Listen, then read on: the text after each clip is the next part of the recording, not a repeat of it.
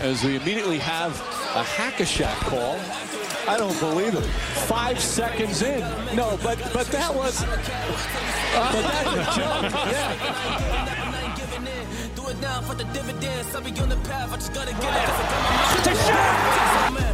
Wait has ended after a half century. The Milwaukee Bucks are NBA champions once again. And this is his house. I am just on the journey. Just know that I'm just going to say. Muy buenas a todos, bienvenidos a una nueva semana de Hackashack. Volvemos con nuestro podcast semanal, nuestro directo semanal. Y bueno, portada de los Rockets. Parece que esta semana vamos a hablar muchísimo de los Rockets, así que primero voy a presentar a, nuestro fiel, fiel fan de los Rockets, Daniel Cortiñas, y luego le daré opción de hablar a Pablo Díaz. ¿Qué tal estáis? ¿Qué tal, Diego? Muy bien. Fiel es una palabra que viene muy al pelo, ahora ya no, porque, bueno, hemos tenido un par de semanas buenas, eh, justo un par, literal, pero mm, aprovechando un poquito este tirón que están teniendo los cohetes, pues eh, toca que eh, ocupen por y vamos a hablar un poquillo de ellos. También vendrán más adelante que bajo el foco. Así que yo preparado para hablar de los Rockets y bien, por una vez, que es algo positivo. Y Pablo, espero que no te enfades que, que te he dejado para el final, pero hoy tocaba. No, hombre, yo siempre estoy para el final. O sea que no, no hay problema.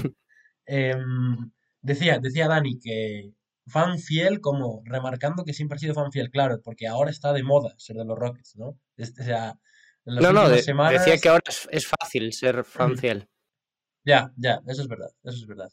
Bueno, yo, eh, primero de todo, para presentarme quería primero pedir perdón a todos los que nos escuchan, sobre todo a los oyentes de plataformas, porque, eh, bueno, problemas de traslados y demás, pues no tengo el micro, no lo, no, bueno, me faltó una... ¿eh? Sí, sí, lo sé, Sudi, se me escucha como un poco, un poco mal.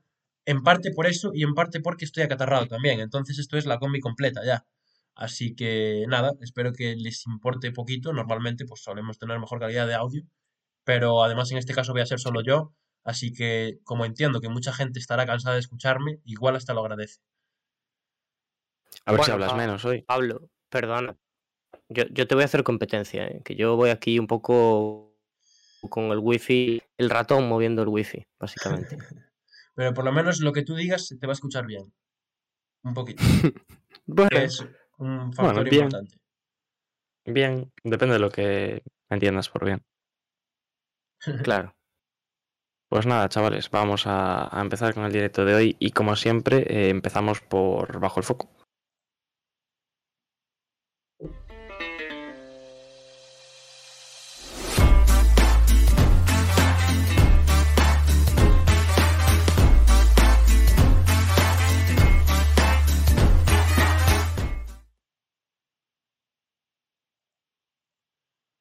Pues espero que lo estéis viendo en pantalla. Primer equipo del que vamos a hablar hoy. Dani, Pablo, de los Rockets. Ya lo avisamos. Sí. La semana pasada los mencionábamos bastante, sí que estuvieron un poquillo ya por el directo, eh, pero esta semana nos obligaban un poco a hacerlo. O sea, yo los quise evitar un poco la semana pasada, di mi veto de decir, bueno, tres partidos seguidos ganados, tal, vamos a intentar eh, no hablar de los Rockets porque, bueno, es una racha de estas que suelen pasar, ¿no? Que de repente un equipo que lleva jugando muy mal, pues gana tres partidos seguidos y tal, pero han alargado la racha, entonces es como que, aunque no sea del todo creíble que son un equipo mmm, bueno, porque no lo son, podemos decir que estas dos semanas han sido bastante decentes y tocaba hablar de los Rockets que tampoco los habíamos traído abajo el foco. Así que podemos afirmar pues también que no son el peor equipo de la NBA. No, es cierto, es cierto, ya no. Ahora mismo no, después de estas dos semanas. Si, si te fías por la clasificación. si nos pusiésemos tontísimos, podríamos decir que son el mejor. O por lo menos la mejor racha. Objetivamente, eh, sí. ¿No? Venga, por, números. Venga, no me vendáis la moto. Yo he venido a rajar de los Rockets aquí. La racha es una excusa para traerlos una semana, ¿o no? Que oye, que ahora muy bien, que sobre todo del, de lo bueno nos puede hablar Dani, porque yo, la verdad es que lo que le he visto a los Rockets de esta racha ha sido nada, o cero, así que tendré que verme algo. Pero, pero bueno, Dani seguro que los ha visto a todos los partidos o casi todos, y nos podrá contar un poco lo que ha cambiado desde el principio, pero lo que yo vi al principio, la verdad es que era de todo menos alentador. Sí. Eh, ahora es bastante fácil verlos, la verdad, no se te atragantan los partidos como se te podían atragantar antes. Vamos a comentar primero eh, lo que ha pasado esta semana. Ahora los Rockets están de 13 en su conferencia, ya no son el peor equipo de la liga, ya lo comentaba Diego. Esta semana 3-0, todas victorias. La racha en total es un 6-0, que es la, ahora mismo, después de la derrota de los Suns, es la, la racha, bueno, la mayor racha de la, de la NBA actualmente. Y esta semana han ganado contra Oklahoma, contra eh, Orlando Magic y contra los Pelicans. Los datos que tenemos aquí de estos tres jugadores son de la racha en general, mm, porque bueno, creo que representan un poquito mejor el momento de los Rockets que esta semana en concreto, porque esta semana sí que, por ejemplo, la aportación de Boot baja por un partido y tal, entonces os la voy a comentar así rápido y ya me decís eh, qué opináis de los Rockets. Boot esta semana ha hecho, bueno, esta semana no, perdón, ya me estoy equivocando. Esta ha hecho 19,3 puntos, 11,3 rebotes, 2,5 asistencias, tirando casi un 60% en tiro de 3. Eric Gordon, que lo hemos recuperado para la batalla, ha hecho 16,3 puntos, un rebote, dos asistencias, tirando 45,7 en tiro de 3. Y el amigo Matthews, que ya Pablo lo sacaba la semana pasada en su submarino, pues ha hecho 15,7 puntos, 3,7 rebotes, 48,9% en acierto en el tiro de 3 y aportando un 6,3 en el más menos para el equipo. eh, Matthews, que para el que le interese, no está en el submarino esta semana. Mm, hay que, hay que ser un poco originales, ¿no? Porque ha mantenido más o menos el nivel que hablábamos la semana pasada, pero hay que, hay que variar un poquito. Bueno, y toda esta racha eh, viene sin tener en cuenta que los dos, en teoría, líderes para el futuro del equipo, como son Kevin Porter Jr. y, Jalen Green, pues tampoco acaban de carburar ninguno de los dos. Siguen, siguen bastante irregulares. Jalen Green creo que se perdió algún partido, ¿no? O casi todos. Sí, está, lesionado. Los, últimos. jugó uno. Y Christian Butti sí, el carro. Sí, está mejorando. ¿eh? Está, creo que está cerca de volver. O sea que, bueno. Eh, a mí, la mayor sorpresa de esta semana, a pesar de no aparezca aquí, eh, bueno, el mejor jugador de esta semana, lo digo claro ya, es Jason Tate, aunque no esté en esto por, bueno, por simples estadísticas, aunque esta semana se marca un partido de 32 contra Oklahoma, pero eh, ha sido, yo creo que el líder del equipo cuando no estaban precisamente estas estrellas de la Diego y cuando Boot, que era el que estaba rindiendo en pasados partidos, no ha podido aportar también porque se ha ido de pista y tal. Entonces, eh, después lo comentaré. No me quiero meter mucho en cómo son los Rockets porque, mm, para sorpresa de nadie, ya que los trae, dije, pues despachamos ya todo el equipo y voy a hablar de ellos también en el ojo. Así que no me voy a meter mucho en detalles, pero mm, a grandes rasgos es que el equipo ofensivamente ha mejorado mucho, sobre todo, ya lo comentaba la semana pasada, por la inclusión del amigo Matthews y de espaciadores como pueden ser también Armani Brooks. Entonces, eh, yo esta semana, ¿qué queréis que os diga? También contento, se empezaron a hacer coñas ya desde la ficción, desde la ficción, perdón, y este episodio eh, yo me aventuré a titularlo eh, We May Never Lose Again, que es una pancarta que pusieron también en el estadio, como, bueno, no vamos a volver a perder. Y es un poco la pregunta que nos hacemos en este episodio, pero yo creo que para sorpresa de nadie mm, vamos a volver a perder y probablemente pronto. He de decir que el, título, yo antes de que lo pusiera Dani ya había visto la pancarta y tenía la idea de ponerlo en plan como lo he puesto. Pero para el que no lo sepa, soy hater de los títulos en inglés. Hubo un momento del año pasado en el que abusamos un poco de los títulos en inglés y desde entonces no puedo verlos delante. Entonces, pues por eso lo he cambiado. me parece bien, ¿eh? Espero que se entienda la referencia, que es lo importante. Más democráticos. Claro, También. Mola más que hubieras puesto la pancarta, ¿eh? Ya, hubiera estado bastante bien. Algo, hay que escribir para titular esto. Bastante representativo. Eh, bueno, ¿qué podemos hablar más de los Rockets? Porque no lo vamos a dejar aquí. Sabemos que Dani vas a hablarnos un poquito más luego de ellos. Pero podemos hablar un poquito de, ese Jason Tate que comentabas, que para mí es la gran sorpresa. No, no sorpresa. hables de Jason Tate. Vale. Tranquilo. Tic tac, tic Nos tac. estamos metiendo en un berenjenal. Ya está, Pues ya, no, habla- no hablo de nadie. No hablo de ya nadie, hablaremos de Jason Tate cuando toque. Va a tocar, ya os digo que va a tocar. Em, Kevin Porter Bueno, Jr., Dani. Te voy a tirar de la. Bueno, vale, vale. Kevin Porter Jr., ¿qué me cuentas? Eh, Kevin Porter Jr., a partir del cambio que ya mencioné la semana pasada, ha mejorado, porque ahora tiene mucho más espacio para jugar, pero aún le sigue costando. O sea, los Rockets insisten en que, en que él tiene que jugar como bases, donde lo quieren desarrollar, también para tener esa pareja futura eh, de anotadores como es eh, Kevin Porter Jr. y Jalen Green. Yo he visto es- eso, un cambio importante en el jugador y soy más positivo de lo que probablemente seas tú, a pesar de que el inicio de temporada dejaba muchas dudas.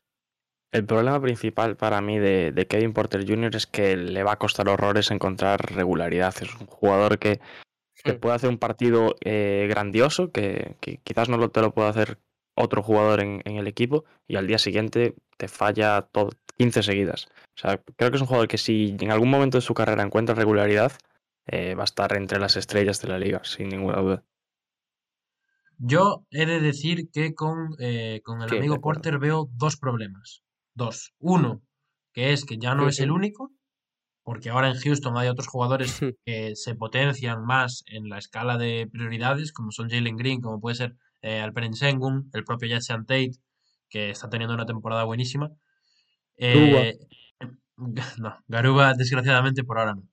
Y claro, te- teniendo eso en cuenta, él ahora ha pasado como a un segundo plano. Es como que todavía se cuenta con él, pero ya no tiene el equipo como pudo tener a lo mejor en la segunda mitad de temporada anterior, todo para él. Quizás ¿sabes? porque ya no es la novedad. Claro, y sí, el año pasado Houston fue un equipo que cambió de perspectiva a- en diciembre y, y a partir de ahí pues tuvo que, que utilizar a Kevin Porter Jr. como arma principal, aprovecharlo y, y bueno, y le salió bien la jugada, pero ahora se ve eclipsado y no creo que es un jugador que estando eclipsado se sienta cómodo. Y ahí voy al otro punto. Mm, No está cómodo eclipsado y no le veo cómodo jugando de base tampoco, que es el tema. Eh, a mí me cuesta verle el encaje. Yo los partidos que le he visto, que han sido pocos de Houston, todo hay que decirlo, eh, los de los Lakers y alguno más, mm, no le veo adaptándose a la posición. No sé si hay que hacer cambios ahí, quizás jugar con, bueno, pues meter a DJ Agustín en titular y mover a, un poco ahí las, las alas, no sé. Pero, pero bueno, yo esos son los problemas que les veo, aparte de lo que ya sabemos, de que, de que Porter Jr. es un tío con cabeza mm, que no está siempre en su sitio, y eso es lo que decía Diego, que tampoco es un jugador muy regular. Sí, sí. eh, yo creo que, que era más problema del esquema que más culpa de Sigle también su parte de culpa. Porque mm, me parece Dani, que si puedes repetir mejor que se te, costado. que te perdimos ahí durante un momento y no se te entendió. Ah, sí, sí. eh, puede ser una costumbre esto, ya os digo. Así que cada vez que me queráis parar, pues adelante. Eh, digo que, mm, que a mí lo que me parece es que más que culpa de él era más. No del esquema, bueno, sí, del esquema en sí, de cómo estaba planteado para él, yo creo que no le hacían ningún favor eh, el tipo de juego que, planteaba Silas al principio, con dos hombres grandes, y, creo que no tenía suficiente espacio para moverse en pista, para organizar. Creo que tampoco tiene ahora mismo unos jugadores ofensivos letales como le podría gustar para realmente arreglar como Z, porque Jalen Green a- aún no ha despontido. Christian Wood le estaba costando un poquito. eh, ahora, con los cambios que se han hecho, yo creo que le va a venir mucho mejor. Entonces, mm, yo soy sin, sin ser yo uno de los mayores fans de Kevin Porter Jr. y yo, bueno, hay que en el suelo porque no, no sé si será un jugador como, eh, bueno, tener una expectativa. Eh, bueno, yo no sé si se ha entendido, yo creo que un poco. No sé si alguien entendió algo, pero Por la, por la mitad Eh, algo se habrá sacado de ahí. sí. Diego, ¿tú cómo lo ves? Eh, No sé si, bueno, algo más. Ya hablaste, pero. Sí, a- a- eh, algo. Bueno, Dani mencionó un poco los ajustes de Silas y, y dos hombres grandes, y para mí el gran damnificado de, de esta racha y de esos ajustes de, de Silas es, es Daniel Tais, que, que partió la temporada como titular y está perdiendo todo el protagonismo que, te- que tuvo y que, está teniendo en, en Houston. No sé cómo lo ve Dani, pero para mí es uno de los damnificados de esta buena racha y, y hay otros jugadores que están aportando muchísimo más que él. Mm, aportando, no sé si sería la palabra. O sea, yo creo que es simplemente que no congenia eh, en pista y eh, la semana pasada vimos que no jugó absolutamente nada. Pero esta semana ya volvió a estar un poco en pie. Vez que está, tiene un rendimiento defensivo muy importante para los Rockets y yo creo que es un jugador que no puedes empezar a dejar en banquillo. No le veo tantísima utilidad como se podría tener pero lo que tiene que hacer Silas es tenerlo tanto como a Josh Christopher, que es lo que creo que está haciendo. Yo he de decir que, bueno, quiero decir, si no juega Thais, con todo, con todo el respeto, ¿a quién le importa? O sea, mala suerte. El- el- el- o sea, el problema con Thais es que se le dio un dinero importante en verano, pero no es Sí. un jugador que te vaya a comprometer mucho, que quiero decir, que lo puedes apartar de en medio en cualquier momento. Si quieres poner a jugar a, a algún joven o algún jugador que crees que está destacando por detrás o en la G-League mismo, mm, no me, no me parece que ese sea un problema porque realmente no quieres ganar. Esto que hemos visto esta semana, pues ese es un espejismo y, y no creo que se repita. La semana pasada ya Dani nos dijo, eh, no quiero hablar de Houston, pero a ver, dos semanas consecutivas, tío, pues había que... Pero probablemente sea la última Sí. oportunidad que tengas de hablar de Houston en todo el año, o sea que aprovecha. De Houston, bien, ¿no? ¿Qué? Eso seguro. Hablar de Houston bien. De y- hablar y aún de así bien, estamos seguro. criticando ahora. Y aún así estamos criticando, o sea que imagínate. Cágate, No, pero está bien, está bien porque no hay que perder tampoco la perspectiva. La idea original sigue siendo el draft, claro está. ¿Cuántos, ¿Cuánto Pues- porcentaje dirías, Dani, que hay de pelear por el play-in? Me gusta ponerte en una situación incómoda, me gusta. No sé, un 10%, un 15%. no sé. Bueno, mucho me parece, ¿eh? Ojo, A ver, Está Yo es que creo- pero ahora mismo, ¿eh? Creo. Te, te voy a dar mis, mis motivos. Yo creo que es más por culpa del resto de equipos que por lo que está haciendo bien Houston. Porque me parece que en esos equipos que van a pelear por el play-in hay mucho, mucho problema. Mucho problema.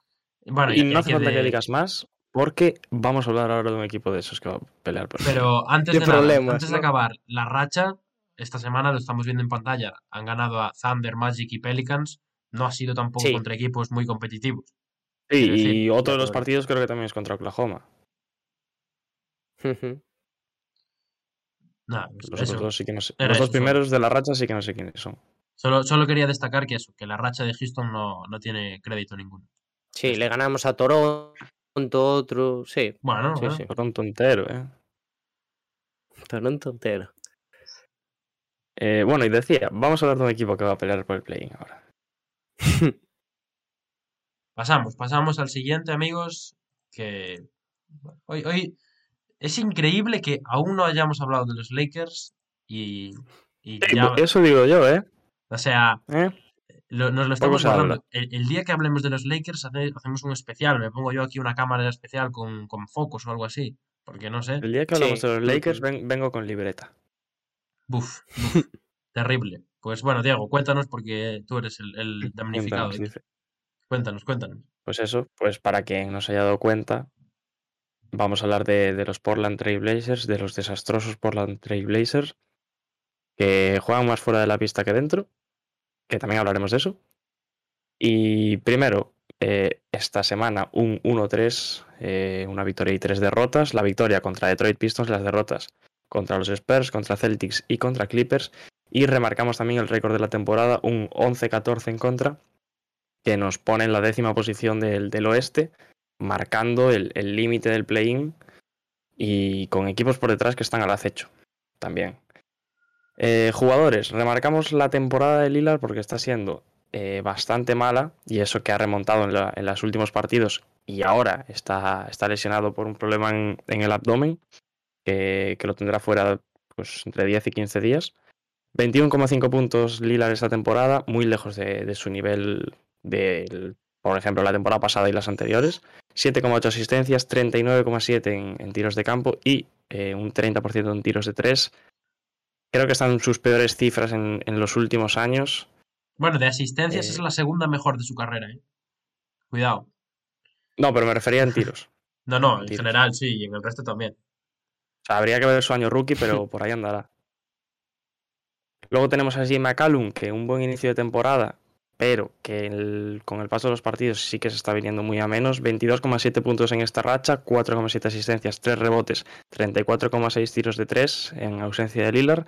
Y Nurkic, que eh, sí que es verdad que ha dado un pasito adelante, 18 puntos, 6,3 rebotes, 2 asistencias y rozando el 60% en tiros de campo.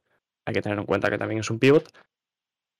Pero el problema del equipo no es ni estadísticas ni, ni ninguna otra cosa, sino que uno, no juega nada, dos, tiene un entrenador que está viendo que no jugamos a nada y que tampoco sabe tocar un poco el, pues, alguna pieza o, alguna forma de, cambiar el, para que el equipo pues por lo menos intente jugar mejor o cambie la dinámica de algún partido. Un equipo que juega sin intensidad, pues así no se ganan partidos. Y poco más que decir. O sea, básicamente eso. A ver, en realidad ¿Tú, tú ya que la, es inten más problema la de- intensidad, la intensidad es la clave en este equipo y no se ha visto en prácticamente ningún partido esta temporada. ¿Crees que hay dejadez? No. Sí, muchísimo. Hombre, tal como se vendió, tal como, como se veía el panorama desde la off-season, con la llegada de Billups, que ya llegó un poco envuelto en un aura eh, oscura, ¿no? En un aura bastante pesimista. Sí, sí, sí. Eh, el run run del verano. Lillard, que bueno, ya hablaremos ahora porque de Portland ya hemos hablado en otro programa, pero está aquí no solo por el récord, no solo porque sea malos en la pista. Eh, el tema del propietario, el tema del no sé qué. Ah, Bueno, el entonces- propietario, ¿no? Del, del GM. Bueno, del, del GM, perdón, sí, del GM. Bueno, del propietario andan ahí también, cositas. Claro, por eso, por eso. Eh, teniendo todo esto en cuenta, es, es lógico ver que no hay motivación en el equipo, o que el equipo no rinde porque no, no están todos a una, por así decirlo. Eh, y estamos hablando de un equipo que debería conocerse porque son literalmente los mismos jugadores del año pasado, excepto alguno que otro que hay por ahí nuevo, ¿no? Entonces, mm, yo veo a Portland como un equipo sin alma. Lo ves jugar y si aún encima Lillard ahora no está, Lillard está mal, eh, apaga y vámonos, la verdad. No, y, y el problema es que quien da la nota al fin y al cabo acaba siendo la segunda unidad. Eh, sí que es verdad que, que los titulares son los que pues, más puntos llevan o, y etcétera, obviamente porque juegan más minutos, pero quien deja las mejores sensaciones en el campo es la segunda unidad. Son Larry Nance, es Sanferni Simons, eh, son ese tipo de jugadores. Ojo Dennis Smith Jr., ¿eh? Está, Bueno, ahora está siendo titular. está, pero- está mi colega Nano sí. que se sube por las paredes, tío, con Dennis Smith. Hoy me, hoy me dijo que si mantenía estas cifras, cuidado, lo voy a eh, exponer públicamente aquí, que si mantenía las cifras de los dos partidos que lleva de titular, sería titular en varios equipos de la NBA, en varios. O sea No, que... este, eh, Cuidado, realmente, como, como único eh, generador del equipo, porque es lo único, el único Bueno. ahora mismo, sin, sin Lillard, eh, no está actuando nada mal, realmente. No, no, a mí me parece un tío que tiene nivel NBA, ¿eh? Fuera coñas. ya. Sí, no, hombre, sí, y de sobra.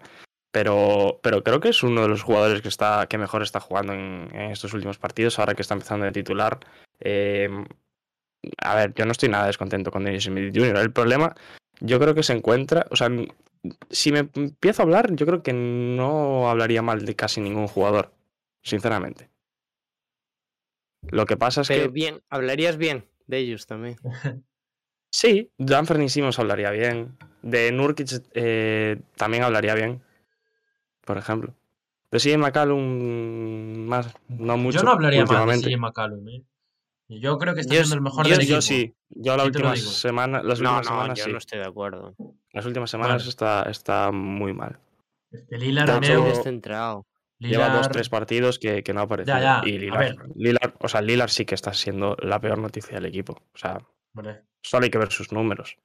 sí, sí, Pero el problema, yo sigo insistiendo en que no están los jugadores. Yo creo que, que es un cúmulo de cosas que, afect- que les afecta a ellos, que afecta a su al juego en la pista. Eh, para mí no, es, no hay entrenador en el campo, en la pista realmente. O sea, mm, Billups llegó y creo que no ha cambiado nada desde el primer día. Eh, sí que hubo una ligera mejora en hace dos tres semanas, pero ahora estamos volviendo a las mismas. Es un equipo que, que juega sin alma y esto es la NBA. Y al final, pues te puedes quedar fuera de los playoffs y es que ya no importa eso, sino eh, ver a un equipo así, pues a mí como aficionado ya no me dan ganas de verlo, realmente. Y ese Duro es el eso. problema que se están encontrando estos Blazers. Uf, decir eso de tu equipo es duro, ¿eh? Muy duro. Bueno, Sí, sí, se- sí. se me juntan varios equipos en varios deportes, así que Ya. no hay problema. Estoy, estoy acostumbrado. no está siendo un buen año en lo deportivo para Diego. Estamos con... No, ¿eh? Eh, Podemos pasar, si os parece, al, al- al tema de actualidad, pero podemos seguir hablando de esto sin problema, ¿no? Voy a ir poniendo por aquí Eh, la otra pantallita. espérate, espérate. Vaya, hombre, pues ya lo he quitado. Dios, Ah, eh, que vas a seguir con los, con los Blazers. Sí, ¿no? sí, sigo con Blazers, no te preocupes. No Yo es que iba a comentar una cosa de, de McCollum, ya que estábamos sacando el tema, que imagino que hilará con esto. eh, pero a, a raíz de lo de, del GM, yo creo que se van a revolver mucho las aguas eh, en Portland, porque me parece que era el mayor apoyo que tenía McCollum en la franquicia. Hace poco también se conocía que el, el pack que se ofrecía por Simmons en su bueno, el pack que los Sixers quisieron por Simmons era McCollum más rondas y los Blazers dijeron que no, al final sí que tenían mucha confianza depositada en el jugador. Y McCollum en estas últimas semanas, lo que dice Diego, un poco ido, por decirlo. Y ah, el otro día leí que la mujer, Nada, su primer Dani, hijo, Nada, te, y te un poco perdiendo, ¿eh? ¿Qué leíste? ¿Qué leíste, Dani? ¿Qué leíste? ¿Qué- repite lo me- que leíste. ¿escucháis? Ahora sí. Bueno. ¿Qué leíste? Cuéntanos qué leíste. Está complicado. ¿Dani?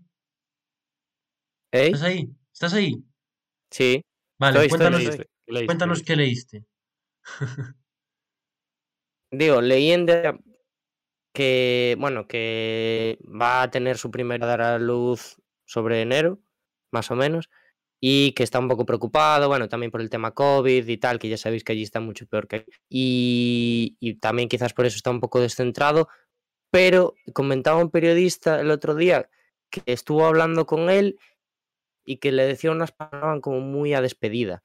Y le preguntaba y le decía, uy, pero esto, que esto quiere decir que es una despedida o no sé qué. Y McCollum le decía, no, pero bueno, ahora están las cosas, como, sabéis que la puerta está medio abierta a que probablemente el que acabe saliendo de la franquicia sea McCollum. Pues no sé, yo creo que es lo, lo más claro, ¿no? Y si van a querer lo que se supone que quiere Lillard, que también ha salido en las últimas horas, que quiere, bueno, ha dicho que le gustaría supuestamente jugar con un defensor exterior de nivel, ¿no? Salía por ahí Ben Simmons, Aaron Gordon y no sé quién más era. Y otro más, no sé qué nombre sacaban, pero, pero el primer nombre que va a salir siempre va a ser el de McCollum, lógicamente. A este le vas a sumar a Nurkic, que seguramente se vayan juntos, y, y a ver qué, a ver qué pasa. ¿Vosotros tenéis algún traspaso que veáis claro? ¿Algún, alguna situación que digáis, vale, yo creo que este traspaso le vendría bien a Portland y es realista? O algo así. El problema, yo creo que todavía es muy pronto para hablar de eso, porque eh, estamos hablando de que Portland está sin GM ahora mismo. Porque Joe Cronin está ahí porque le tocó, básicamente. O sea, le tocó coger ese puesto y ahora los Blazers están en búsqueda de, de un nuevo GM y las preguntas no giran en torno a Simon, sino giran en torno al futuro de Lillard. Y ahora mismo eh, gran parte de los GMs que, se están acercando a Rockets vienen con la idea de eh, un futuro sin Lillard. Y ese es el principal problema. Que se encuentran ahora los. Bueno, dije los Rockets, creo, los Blazers, perdón. eh, que se encuentran ahora los Blazers, que necesitan un GM que eh, no venga con la idea o con esa mínima posibilidad de traspasar a Lillard, porque si no estás muerto. Bueno, vamos a hablar un poco para competir. de. Vamos a hablar un poco de Lillard también, ¿eh? Porque Lillard, eh, lo puse ahí, está lesionado porque mantiene molestias desde los Juegos Olímpicos en la zona abdominal. Está descontento porque salieron también informaciones de eso, de que, bueno, que está frustrado con el rumbo de la franquicia, que el equipo está rindiendo fatal y etcétera. Pedía, como ya dije, un refuerzo o un traspaso por un defensor exterior, como por ejemplo Ben Simmons, y después de que saliera esta información, eh, ha vuelto a tuitear algo así como que a estos cabrones les encanta el drama, no sé qué, no sé cuánto, no sé qué. Eh, tengo que decir, tengo que decir, a mí Lillard este año me está decepcionando un poco. No solo sobre la cancha, sino con todo este rollito de, a ver, Lillard, estás jugando el peor baloncesto de tu carrera. Mm, no sé si es el mejor momento tampoco para quejarte tú, ¿sabes? Que siempre, pues oye, ha salido como uno de los jugadores más leales, que lo es todavía. Ha sido como uno de los jugadores que más creía en su proyecto, que no sé qué. En verano tenías motivos para quejarte, pero ahora no creo que sea el momento. Yo, si te digo la verdad, no, no creo ni que esté descontento ni, ni, que esté harto en la franquicia, sino que cada vez veo más claro que su futuro, o por lo menos lo que él quiere, es quedarse. Eh, no tanto por su vida baloncestística, sino más por su vida personal y privada. Creo que está viviendo sus mejores momentos en familia ahora mismo y es cuando se siente más cómodo, coincidiendo con su peor etapa eh, como jugador de baloncesto. Y bueno, se acaba WOG hace nada, hace dos, tres horas, un artículo en el que se empezaba a hablar de la siguiente extensión de Lillard, que supuestamente pues quiere negociar con el próximo GM de los, de los Portland Trail Blazers eh, dos años más que vendrían a ser con 36 años para ser el jugador mejor pagado de toda la liga. Y esa, es otra papeleta, y esa es otra papeleta que va a tener el próximo GM de los Lakers, de los Blazers, perdón. De ahí que el problema de contactar, o sea, de ahí que para mí sea el principal problema, el próximo GM de, de este equipo. O sea,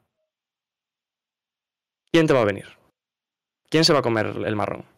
Esa es la pregunta. Pues no sé, pero la, ese contrato que al final te lo deja en una situación parecida a la, a la que criticamos de Jimmy Butler, la de los cincuenta y pico millones con 36 años. Y, y claro, uh -huh. se parece en eso, pero la diferencia es que lo de Jimmy Butler es un golín para un equipo que puede luchar por un anillo, pero yo en Portland no lo veo. Exacto. Y por eso hay muchos eh, posibles candidatos que vienen ya con esa idea de, de un futuro sin, sin Damian. Y es lo que no quiere la franquicia, claro está. Hombre, pues no sería interesante, la verdad, pero por eso, para, vez. por eso creo que lo primero es conseguir un nuevo general manager y lo segundo, eh, negociar por Simmons en este caso y negociar ese futuro de Damian Lillard dentro de Portland Trail Blazers. Pues yo cada vez, hijo. Ahora no suena tan mal por Simmons. Porque me ¿Qué? cuesta mucho. ¿Decías, Dani? Decía al negocio por Wow. Simmons, ¿no? Que al principio sí que puede ser un poco arriesgado. Mm, Que si no ahora me sí que negocio. ¿no? Ahora sí que negocio, sí que me gustaría. Sí, Eh, yo creo que hay que tirarse al río ya. hay que jugársela. Una de dos, o reconstrucción total, o nos ponemos todo nuestro dinero a una carta o dos cartas. ¿Cómo decías, Diego? ¿Reconstrucción total? Pues mira que bien hilamos, porque vamos a. Ah, no, aún no. Me he liado con los temas. No Bien, viene el de la reconstrucción total ahora. Ahora viene el de la construcción pero total. puedes saltar si quieres. ¿eh? No, no, no salto, porque, porque eso sería un Cristo. Ahora viene la, di- digo, la construcción total de, de no sé, de, de- de un, de un bicho, porque no sé ni cómo llamar a esto que, que tenemos en pantalla misma. El otro día eh, Twitter explotó al ver esta foto de, de Zion Williamson. ¿Qué, ¿Qué hacemos con este tío, señores? Es otro gran dilema. Eh, Esto ya lo comentamos hace. Yo creo que no va a cambiar mucho mi percepción sobre el tema, más allá de decir que yo creo que ahora se está sobre reaccionando un poco, es decir, se sacan todas las imágenes de contexto siempre y hay que verlo en la pista y todo el tema que queráis, pero yo me atengo a lo que decía antes, y es que la dejadez que está teniendo me parece una falta de respeto. Tanto la dejadez de puede ser la que tiene Luca como la que tiene Harden a veces. Lo que pasa que Luca y Harden son fueras de serie que en pista rinden con el peso que tengan y rinden muy bien. En este caso sí que Harden, bueno, no tema de peso, pero le está costando un poco más esta temporada. Pero sabemos que Zion no ha estado al nivel de las expectativas, entonces es mucho peor. Eh, Y es que realmente es un jugador que todavía no hemos, no hemos prácticamente visto. a mí eso que dice Dani de, de que se están sacando las imágenes de contexto, yo no lo compro, ¿eh? Para mí, para mí el contexto de esta imagen es clarísimo. Es un tío que A está ver, gordísimo. sí, O sí, pero, a ver. pero otra cosa, también eh, eh, escogieron la foto en la que más gordo se le ve. Las cosas como son. no sé, no sé cómo se le puede ver más delgado. De, perfil, si mítico. quieres. De perfil, a lo mejor. Pero es que Mima, yo creo que, ostras, este tío llegó con sobrepeso en verano ya. ¿Qué pasa? ¿Que no le han puesto una dieta o algo? Porque no, no es que, no es que esto eh, no le esté afectando. Es que hace dos o tres días ha salido que ha tenido una recaída en un dedo, creo, o algo así, ¿no? O sea que, ¿Mm? pu- pues no sé, yo y que le no sé qué pensar. afecta a su vuelta. Yo ya no sé, yo ya no sé qué pensar, porque es una situación que tenemos desde la off-season y que va a peor, pero a este tío, ¿quién lo controla? Nadie. Bueno, pues em, y en Pelicans se estarán tirando los pelos, porque realmente cobra No bastante. mucho. A ver, es un contrato rookie, pero cobra bastante. Y, y Jordan sí que se debe estar tirando los pelos, que le ha pagado casi 100 millones a este tío. Y para mandarle las, las les- se está tirando de los pelos para mandarle las 3XL, ¿no? Que no quedan casi. Es que, por favor, tío. A ver, decías, decías, se están tirando los pelos en los Pelicans. Pues no lo parece. Es que a mí, me- te juro que es lo que me, me deja flipado de este tema. Que el tío sigue engordando y, y no, no, no se ve un progreso. La verdad. Es lo que me fascina de, este- de esta situación. Pablo, no confías, ¿eh? Eh, hombre, yo confiaré cuando tenga algo para confiar. Pero por ahora no confío en nada. Pero yo estoy con Dani. A ¿eh? ver, yo hasta que lo vea Ah. en pista, no lo verme demasiado con él. Que es un propósito. Pero quiero ver. Eh, bueno, en entendemos resumen, lo que no te quieres meter pista. con él, pero Que lo lo quiere quieres ver en pista, ¿no? Vale, confirmamos. Si se me sigue sin escuchar, ¿no? Esto es fan. Sí, sí. Fantástico. Correcto. Es, es, es empezar a hablar y te perdemos completamente. Es como que está Genial. esperando el, el internet para irse en ese momento justo. Em, bueno, ahora vamos a la reconstrucción ya, si queréis. Eh, vale. Sí, sí, es que se me fue una cosa ahora. Pero ponla, ponla, ponla en pantalla. Diego, estate lo que estás, hombre. Estate lo que estás. Cuéntanos, cuéntanos, cuéntanos. ¿Qué pasa con los Pacers? Pues los Pacers que se sacaba hoy Shams Arainia que ponen al equipo en venta. Mm, parece que quieren una reconstrucción, así sacada de la nada, del día, pues del día a la noche prácticamente. Y pues como veis, bueno, perdón, como los que estáis aquí en Twitch podéis leer en inglés, si tenéis buen nivel de inglés lo, lo entenderéis, que están escuchando pues ofertas por Caris Levert, eh, Domantas Sabonis y Miles Turner. Y nosotros añadimos en la foto a Malcolm Brogdon, aunque diría que no puede ser traspasado. O eso es lo que tengo entendido. Ah, amigo, pues no, no lo sabía, ¿eh? Asumo, asumo mi error Ah, aquí. ahora mismo, ¿no? Ahora Sí, mismo. ahora mismo no puede ser traspasado. No sé qué día se le acaba. Ah, puede ser si es que... la temporada en- completa o un día concreto. Pero No, Pero es porque día, es firmó, firmó la excepción, ¿verdad? Entonces yo creo que será ahora en enero o por ahí. Exacto. No Sí, estoy seguro. no sé. No estoy seguro. Pero bueno, la, la cosa es que Indiana está en venta. Sí. A ver. Y ahora yo, y yo pienso, yo pienso en Rick Carlisle, pobrecito. A ver. Yo, yo me parece una buena decisión por parte de la franquicia, ¿eh? No, no hay equipo para competir para mí. Jugadores, la mayoría estancados, algunos de muy buen valor. Hablaremos ahora del valor que tiene cada uno. Pero para mí son jugadores muy valiosos. Y... Pero no da para más. Es un equipo que te da para entrar al play-in. Entonces, haces bien, te, te preparas para una reconstrucción, vendes a, lo- a estos jugadores y, y a por talento joven, que es lo importante. Y en ese sentido, Rick Carlisle, que a lo mejor, lógicamente, no se lo pasa tan bien como entrenando un equipo campeón, eh, pues puede ser un buen mentor, ¿no? Puede ser un, un buen entrenador que, que dé un paso adelante a, un- a una camada joven de, de los Pacers. Y, y voy a empezar a cobrar las facturas de Chris Duarte. ¿eh? No me voy a tirar mucho de la lengua porque luego tenemos el cara a cara, pero las facturas de Chris Duarte yo ya lo dije. Lo dije en julio. Puedes tirarte, que tú no estás en el cara a Ah, es cara. verdad, es verdad. Yo no estoy en el cara a cara. Pues lo voy a decir.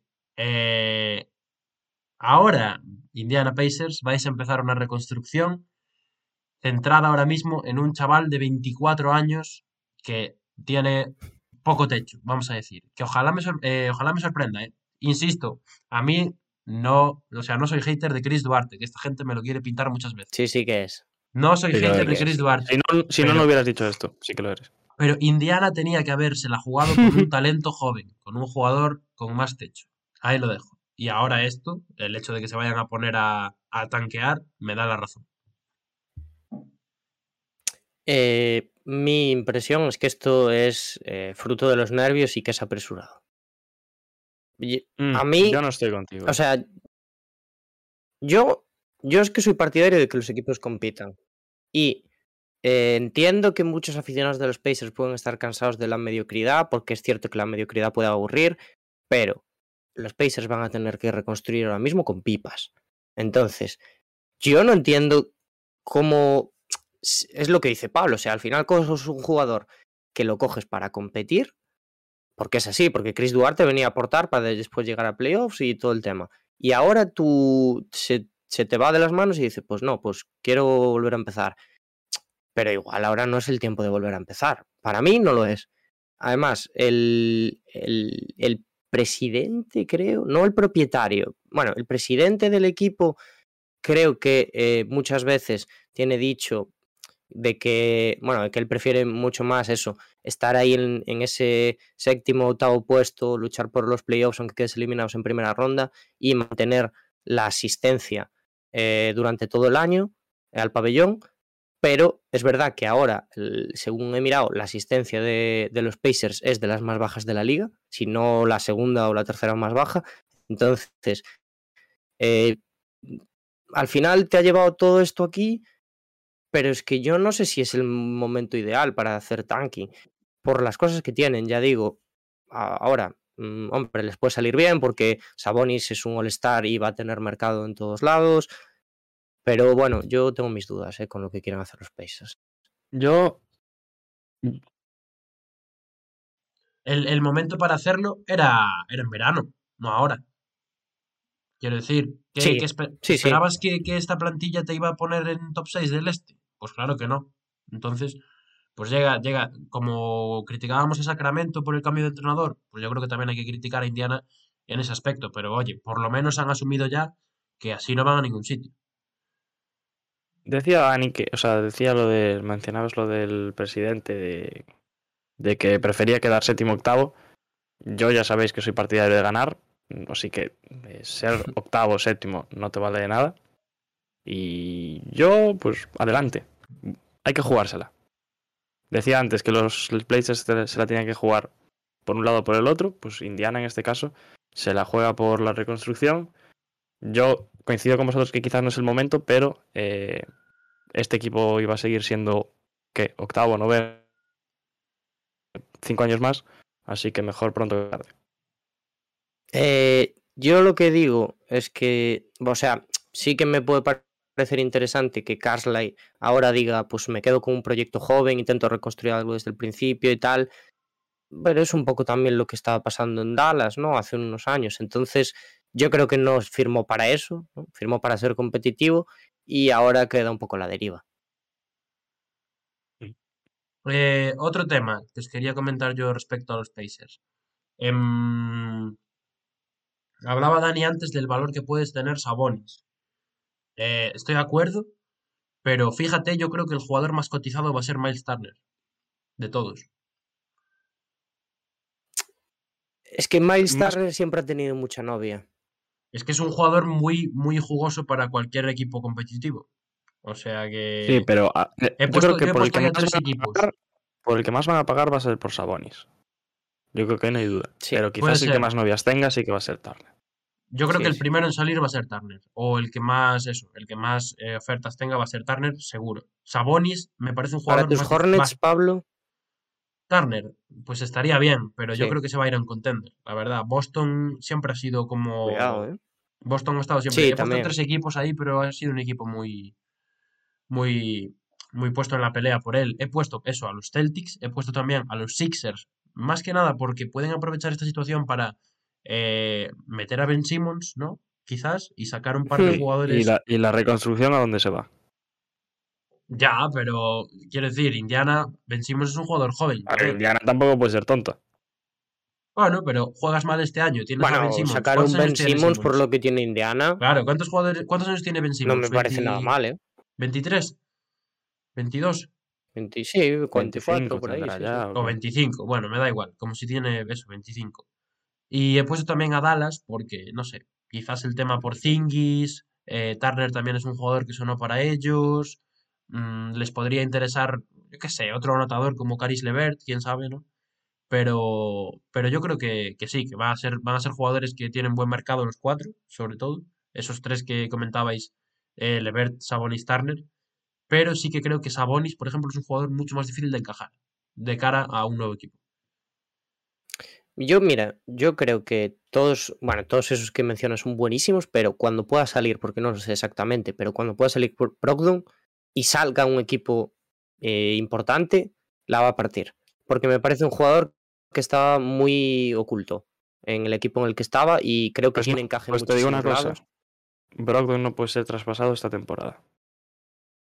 Hala, pues se nos cae la teoría. Pues, Pues bien mirado, eh, Diego, bien apuntado, la verdad. Bien, bien. aquí- O sea, tiene un periodo de seis meses y pasaría del 25, cuando sea este año, del trade deadline y no lo puedes traspasar esta temporada. muy bien, muy bien. Vale, Eh, Pero sí, yo pues, coincido vale. que es el que mejor valor tiene ya. y yo creo que los Sixers podrían ser su destino de Brogdon, porque ya son un verano, Hombre. realmente. mm, Eh, pues Sí, bueno, sí. si os parece, pasamos ya.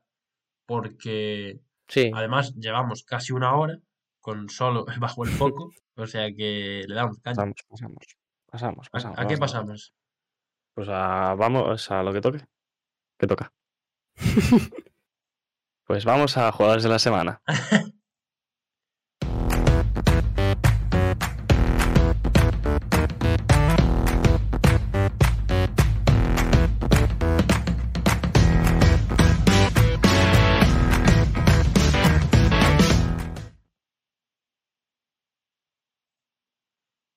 Ahí estamos, con el jugador del oeste. Me lo, me lo cojo yo ya. Empiezo yo con él. Venga. cógetelo. Venga, pues empiezo yo con él, amigos. eh, cortita y al pie, Donovan Mitchell, jugador de, de Utah Jazz, que no está teniendo su mejor año, las cosas como son, pero esta semana la verdad es que ha sido fantástica. Dos victorias, ninguna derrota para Utah Jazz y el bueno de Spida, 34,5 puntos, 6 asistencias, 2 rebotes, 45,5 en el triple y 36 minutos. Me estoy muriendo con este catarro. ¿Vosotros qué tal? ¿Cómo lo veis? De momento vivos. bien. eh, yo como le com- os comentaba antes. Dime, dime, dime. Nada, digo, de momento vivos, lo veo vivo. Y al malo de Spider-Man también, ¿no? Sí. De hecho, puse, puse al lado de Eh, Spider-Man eh, a propósito para mencionar que Utah está cogiendo un poco el vuelo. Está empezando a encajar cosas ya. Después de ha esa, estado- rachita. Ha estado muy bien. después de esa Gay. rachita dubitativa Rudy Gay, Eso, muy bien. Rudy Gay, cuidado. Muy, muy bien, sí, señor. y otro tío del que os voy a hablar luego también. Hmm, Muy bien, eh. Ya estamos hilando todo. Eh, estamos Eh, yo sí soltando iba a decir- demasiado spoiler hoy, demasiado. Sí, sí, sí. antes de pasar a- al otro jugador, que esta semana es difícil escoger jugador de la semana porque ah, se han jugado. Normalmente se juegan 3-4 partidos por semana y esta vez hay muchos jugadores que han jugado dos. Entonces, no sabemos qué poner por delante, si mejores actuaciones, si ha tres partidos. diferencias entre, entre equipos. Hay, Sí. hay equipos que. Creo que hay algún equipo que ha jugado cinco, incluso. ¿Sí? Me pareció ver antes. Pero, pero ¿a qué se debe? O sea, ¿por qué? No No tengo sé. ni idea. Yo no tampoco, ni idea. la verdad. Porque po- yo podría pensar que era por el, por el parón de Thanksgiving, igual, ¿no? Pero, quiero decir, es un día de partidos, tampoco te va a condicionar tanto una semana entera. Creo yo, vamos. Por cierto, no lo hemos comentado, pero vaya brote que hay por ahí, ¿eh? Ya ves, en Charlotte, Cuidado. eh, Sí, ¿eh? de Rosen también Cuidado. ha entrado en protocolo. Muchos jugadores, muchos jugadores. Y de, de Rosen ha entrado en LeBron entró y salió. Hizo el. de, Bro- de, eh, de Rosen ha entrado pocos días después de jugar contra Charlotte, también. Y Javonte Green. Sí, sí. O sea que fíjate tú. Está Pues nada. Pues vamos al, al oeste, Diego, te lo dejo para ti. Al este. Al ¿No lo oeste. quieres tú, Dani? este, este, este, perdón. Eh, Pero comenta un poco bueno, las si no estadísticas de tú. Donovan, ¿no? Pues si ya os comenté, que no te enteras. Ah, vale, perdón. Ay, Perdón, por. Bueno, pues digo yo el este. En el este nos quedamos con Jason Tatum. Dos victorias, una derrota esta semana, 31,3 puntos, 10,7 rebotes, 3,7 asistencias, 5,7 en el más menos, en 35,3 minutos. Y nos quedamos con el bueno de Tatum, que va un poco saltimbanquis esta temporada, ¿no? Una semana así, otra más o menos. Me gusta el término saltimbanquis, eh. O sea, me parece muy accurate, muy realista. Es literalmente lo, lo que está haciendo Tatum este año, vaya. Sí, sí, totalmente. Y eso, también los Celtics poco a poco van sumando más victorias que derrotas, que es lo importante. Mi intención, lo, lo puse antes por el grupo, era poner a Yanis, pero me di cuenta cuando lo estaba poniendo que eh, solo había jugado dos partidos cuando su equipo había jugado cuatro, entonces pues un baremo ahí, pues puse a Tatum. Previamente comentado con vosotros, claro está. Por supuesto, aquí siempre se debate todo en grupo. Faltaría más. Pues bastante rápido. Eh, Sí, ¿Alguien me dice siempre. cuáles fueron los de la liga? Donovan Eh, 100%, pero el otro no me. Donovan y de Rosen. No creo. tengo ni idea. Creo que fue de Ah, de. Rosa. Sí. Bueno, y ya que estamos, jugadores del mes, la liga se los dio a Kevin Durant y a Stephen Curry. Y bastante improvisado, pero nosotros a quién se lo damos. Yo se los doy a los mismos, la verdad. Yo también, ¿eh? Por mi No, parte también. que- o sea, yo había Yo pensado. también. o- Vale, había pues ya está, pensado, venga, os lo dije. pasamos. en- Pasamos, pasamos, pasamos, venga, pasamos. Vamos con submarino morado.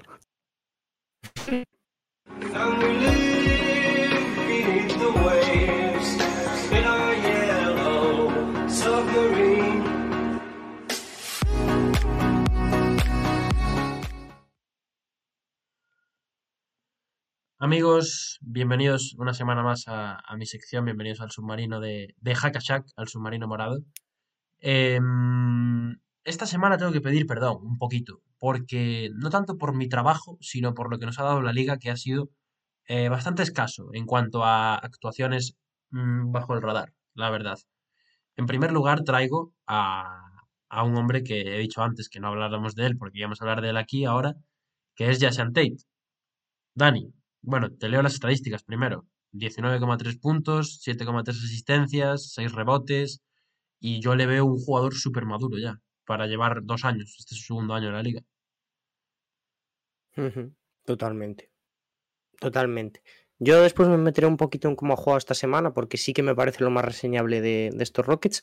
Pero em, creo que cuando no está en pista la gente importante, empieza a asumir un rol ofensivo que yo, por lo menos, no esperaba que asumiera. Y a mí me está sorprendiendo mucho, a pesar de que eh, es un jugador que siempre ha cumplido atrás y que es un two fantástico y que lo quiero con toda mi alma y con todo mi corazón. Me hace gracia porque antes, Pablo, dijiste que no habías visto un partido de los Rockets y ahora nos traes a Tate aquí. Pero los, me he visto los highlights, chaval. Me he visto los Ah, highlights. vale. Vale. Bien salido, bien salido, bien salido. Soy, soy hombre de, sí, de highlights. Es lo que yo hago. Pues Tate Yo- no es tanto de highlights, ¿eh? No, y precisamente por eso tienen más valor sus highlights, porque son difíciles de encontrar. Madre mía, Eso estoy sacando, estoy sacando balones fuera hoy, ¿eh? Me estáis buscando y, y no me encontráis, tío. Eh, pues Pues yo, de, sí. yo, de, yo de Tate quiero decir que, que es un jugador que el año pasado tuvo un gran impacto que, quizás no se esperaba y que este año yo por mi parte pensaba que, iba a ser un jugador que iba a venirse a menos, eh, sobre todo por todo lo que tiene alrededor en, en el equipo. Y sí que se está viendo incluso un crecimiento eh, con respecto al año pasado, eh, sobre todo con el paso de las semanas. Y, yo creo que, que es un grandísimo jugador y en Rockets estarán muy contentos con él. Y no digo nada más, Dani, a ver qué nos cuentas luego de él.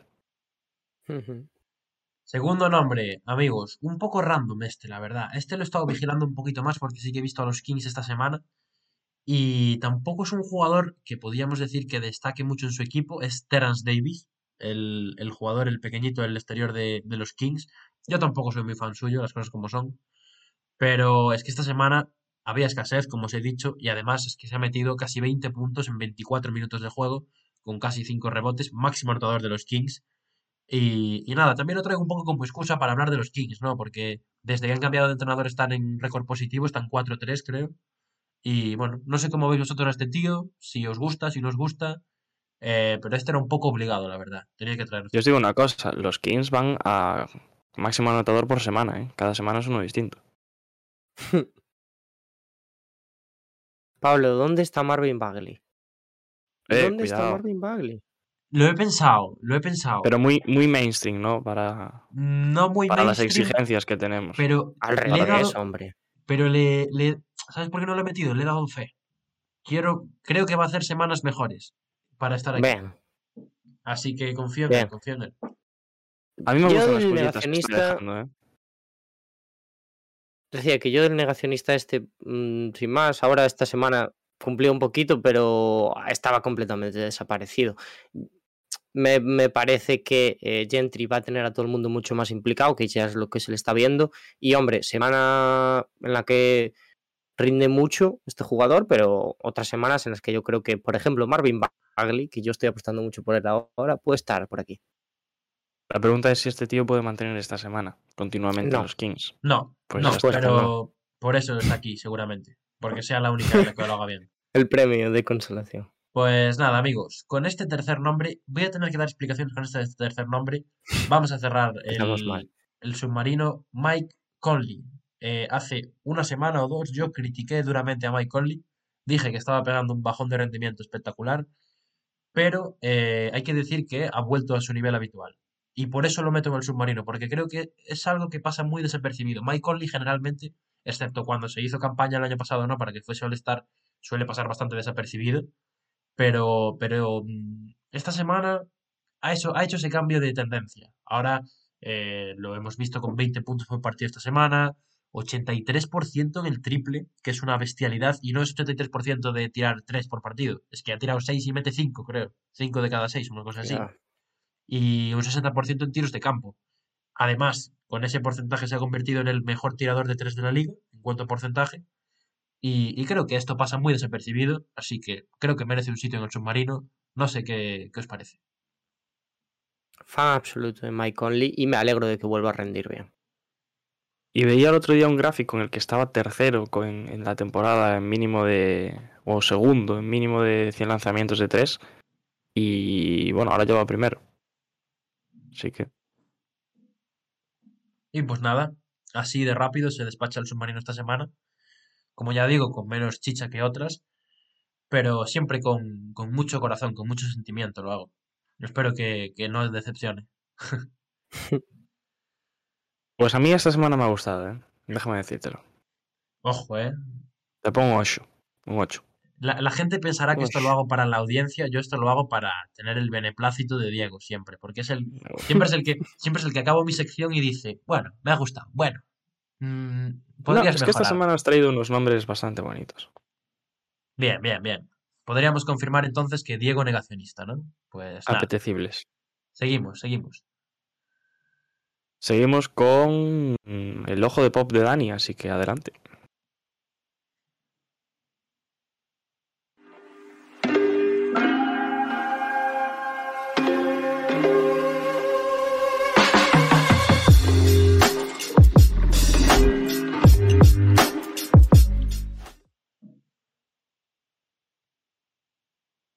Dani, diría que cuando quieras puedes empezar a hablar. ¿eh? Sí, sí, sí.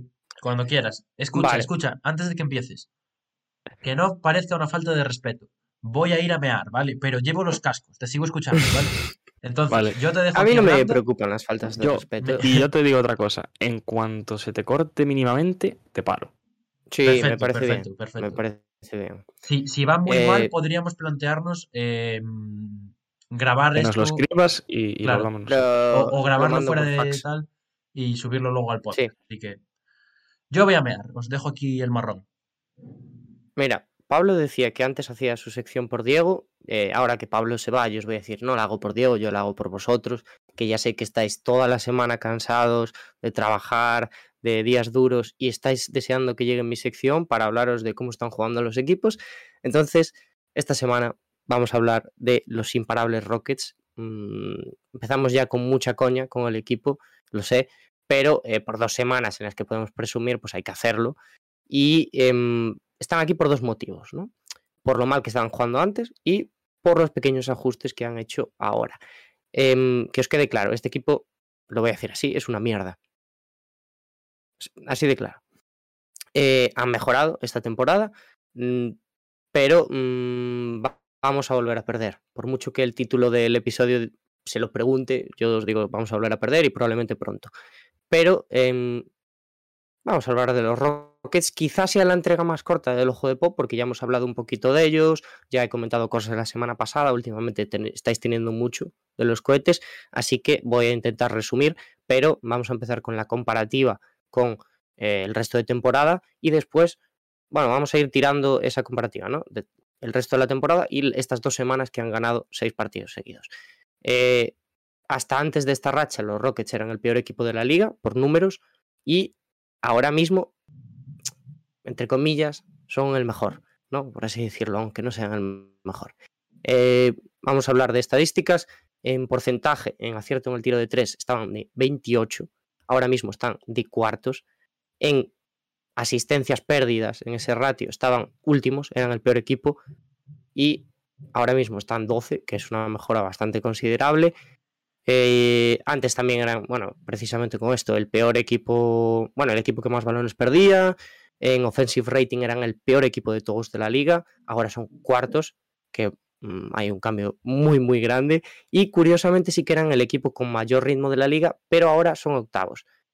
Es decir, em, los Rockets, a pesar de que siguen jugando muy rápido, parece que juegan con un poquito más de cabeza con lo que jugaban antes. Mm, cambios importantes. Los Rockets antes donde pecaban mucho eran eh, en el final de los partidos, donde se notaba que el equipo era muy, muy joven y ahí mm, esos jugadores aún no sabían cómo lidiar con los desafíos que le ponían el resto de veteranos, pero ahora eh, le va- podemos llamar ya los Clutch Rockets, ¿no? porque el equipo sabe encajar los golpes y el Clutch se ha convertido en su aliado. El mejor ejemplo es el partido de esta semana contra, contra Oklahoma, ¿no? que fueron perdiendo todo el encuentro y después sí que remontaron y acabaron ganando. Vamos a hablar ya de Jason Tate, vamos a hablar de mi niño y de su potencial ofensivo. Recogemos un poquito el partido de Oklahoma para explicar cómo la relación extradeportiva de, de Silas y de Tate ha dado sus frutos en pista y es que en un partido donde Wood y Porter no podían liderar al equipo en ataque, no estaban, eh, fue Tate con su career height el que lo hizo. Es la bueno, era en ese partido, por ejemplo, aunque en el resto del equipo, podríamos decir, el resto de la temporada también es la tercera arma ofensiva ¿no? de la plantilla, a falta de ver despertar a ese Jalen Green. Y traigo un dato, en ese partido contra Oklahoma, en esa segunda parte, tuvo el famoso usage ¿no? Eh, de 32,4% y indica que Silas delegó mucho en él y las cosas salieron bien. Tate tiene la una capacidad organizativa en toda la pista, pero donde verdaderamente importa es en el poste. Ahí donde brilla y donde, mm, ¿cómo decirlo? Donde debemos verlo jugar más, ¿no? Para, para el resto, sobre todo. Sobre todo si no está eh, Sengun en pista. Mm, no sé si tenemos a Pablo por aquí ya, porque yo, Por como sabéis, no lo veo en cámara. Por supuesto que me tienes. Cuando le doy al play. Vale, pues por... eh, nos vas a poner las dos primeras imágenes que, que tengo por aquí, Vale. en Vale, las vale, que vale. vamos a ver mm, unos, bueno, unas fotos donde eh, Tate se siente más cómodo, por así decirlo, donde es su hábitat natural, su zona de confort, y es en el poste distribuyendo para los demás.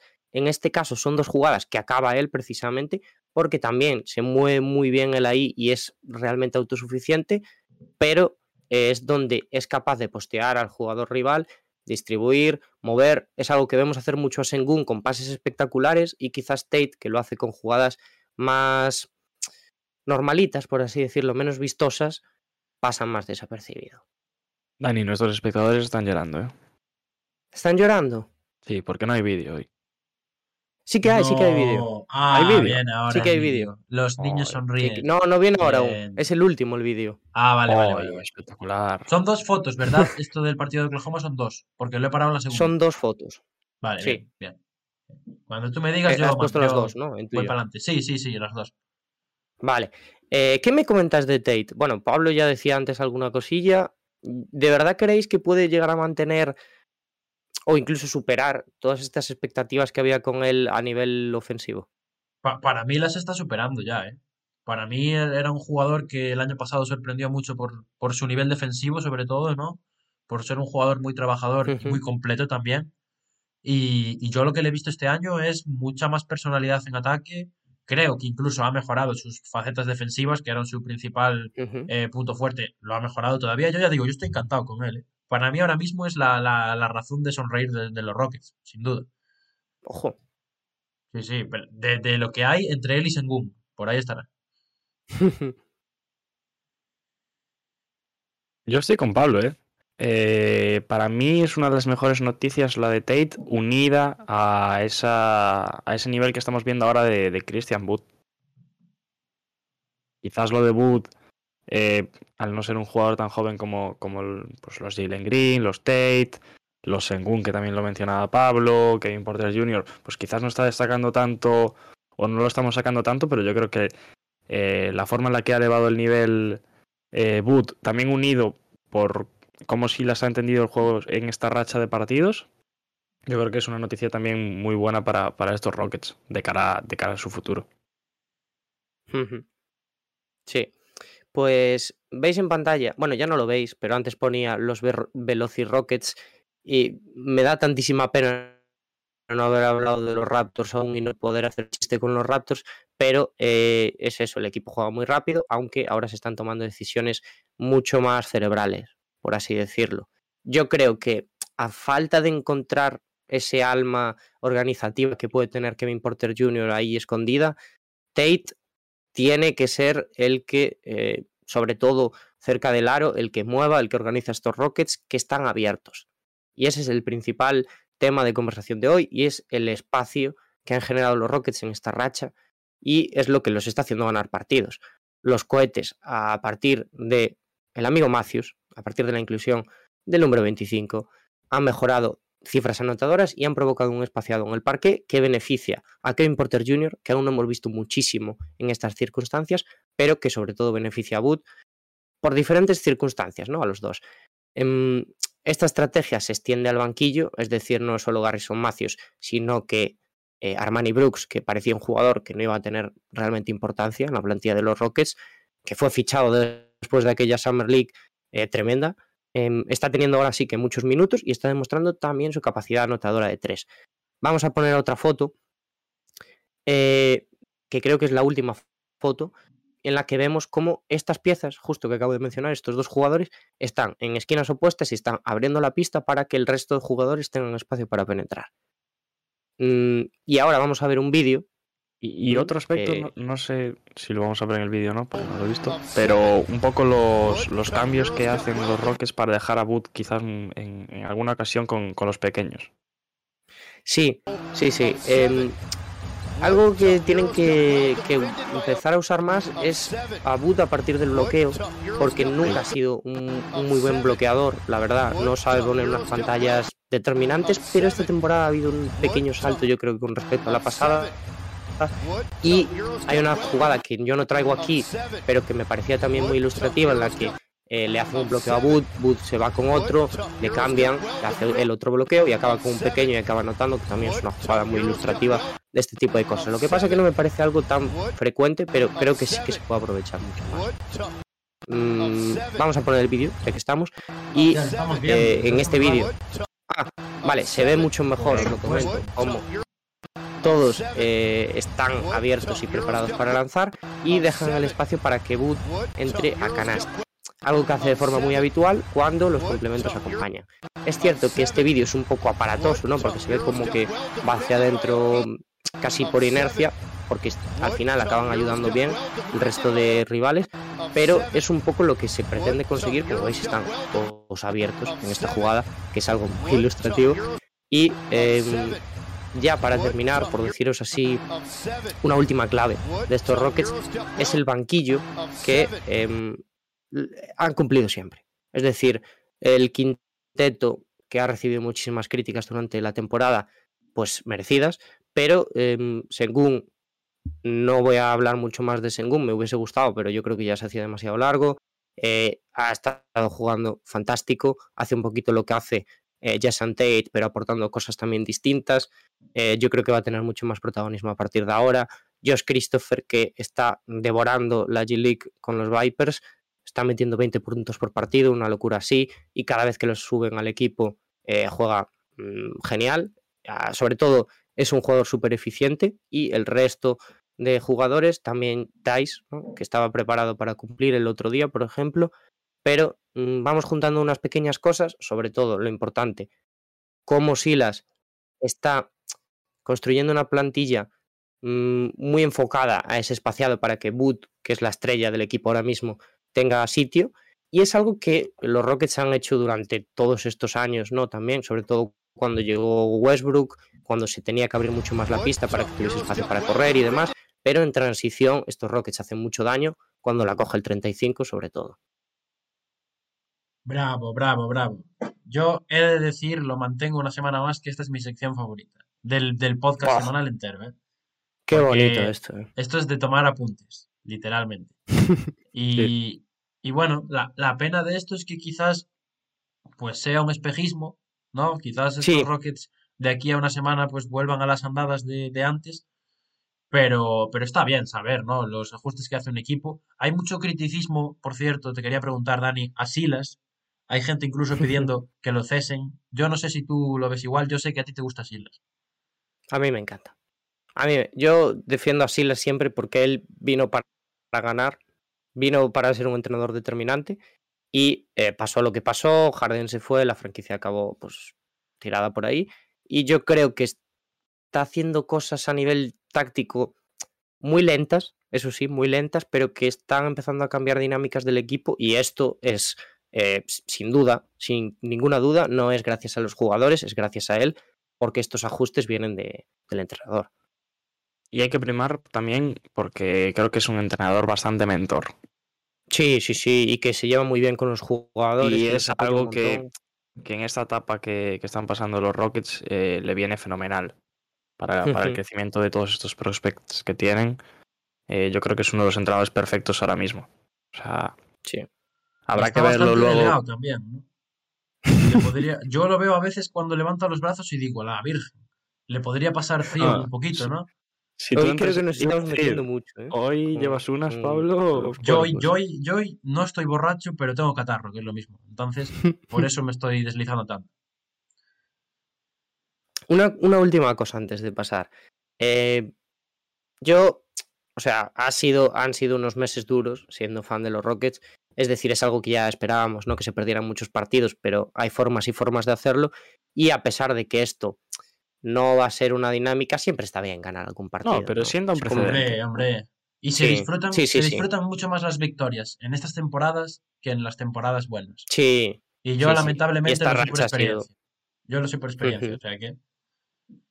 Y han y- demostrado que saben cómo ganar. Sí, sí, sí. Es que es algo que parecía que se les escapaba, ¿no? En estos últimos cuartos. Ahora por lo menos parece que no son tan, tan precoces, por así decirlo. Yo, ya digo, esto no se va a mantener el resto de la temporada. Hombre, si se mantiene y ganamos todos los partidos y entramos en playoffs, pues sería bastante gracioso, no os voy a mentir. Pero eh, quizás también es, va a ser interesante dentro de dos meses o así hacer un análisis de por qué están volviendo a fallar las cosas. Pues, Por cierto, creo que no lo, no lo ha hecho nadie en la historia. ¿eh? Lo de ir último y, y tener una racha así. Así que, algo que te lleva. Sí, es verdad, es verdad. Algún dato salía, ¿no? Por ESPN el otro día. Sí, sí. La, la cuestión es que el episodio de hoy se llama como se llama. Y yo, por si acaso, Sí. eh, antes de empezar, comprobé que esta noche no jugaran los Rockets, porque si no, íbamos a quedar un poco retratados. Seguramente, ¿no? Pero bueno. Pero bueno. Sí, Pablo, yo también lo comprobé. Esto, de, de- de hecho, me, me recordó mucho a cuando estábamos haciendo las finales y hicimos el episodio justo antes del, del sexto partido entre Bucks y Suns y lo titulamos Bucks en 6 con interrogantes y esa misma noche los Bucks ganaron el anillo en 6. O sea que nada, probablemente eh, seamos gafes y hoy pierdan los Rockets o mañana o cuando sea. Sí, sí, sí. Lo más probable, yo también te digo. No solo por el gafe, ¿no? Pero y Claro. lo bonito que fue. Hombre, hombre. Pues vamos con la siguiente sección, que se nos está haciendo largo el directo de hoy. Vámonos directamente a cambio de clase.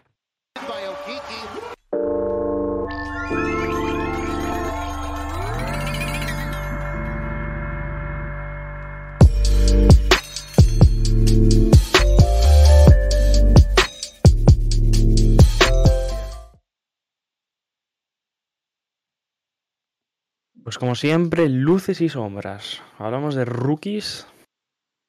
¿Cómo como queréis siempre, repartir esta semana?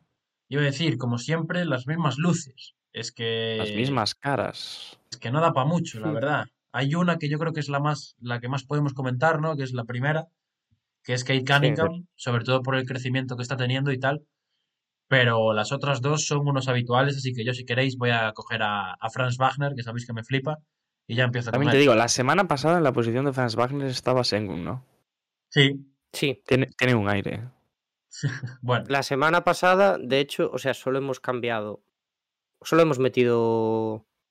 Ah, hemos metido a Kate, ¿no? Esta semana. Sí. y a, y a Ay, lo estoy diciendo Wagner, ya. Lo a estoy... Franz Wagner. Ya lo habíamos dicho, ¿no?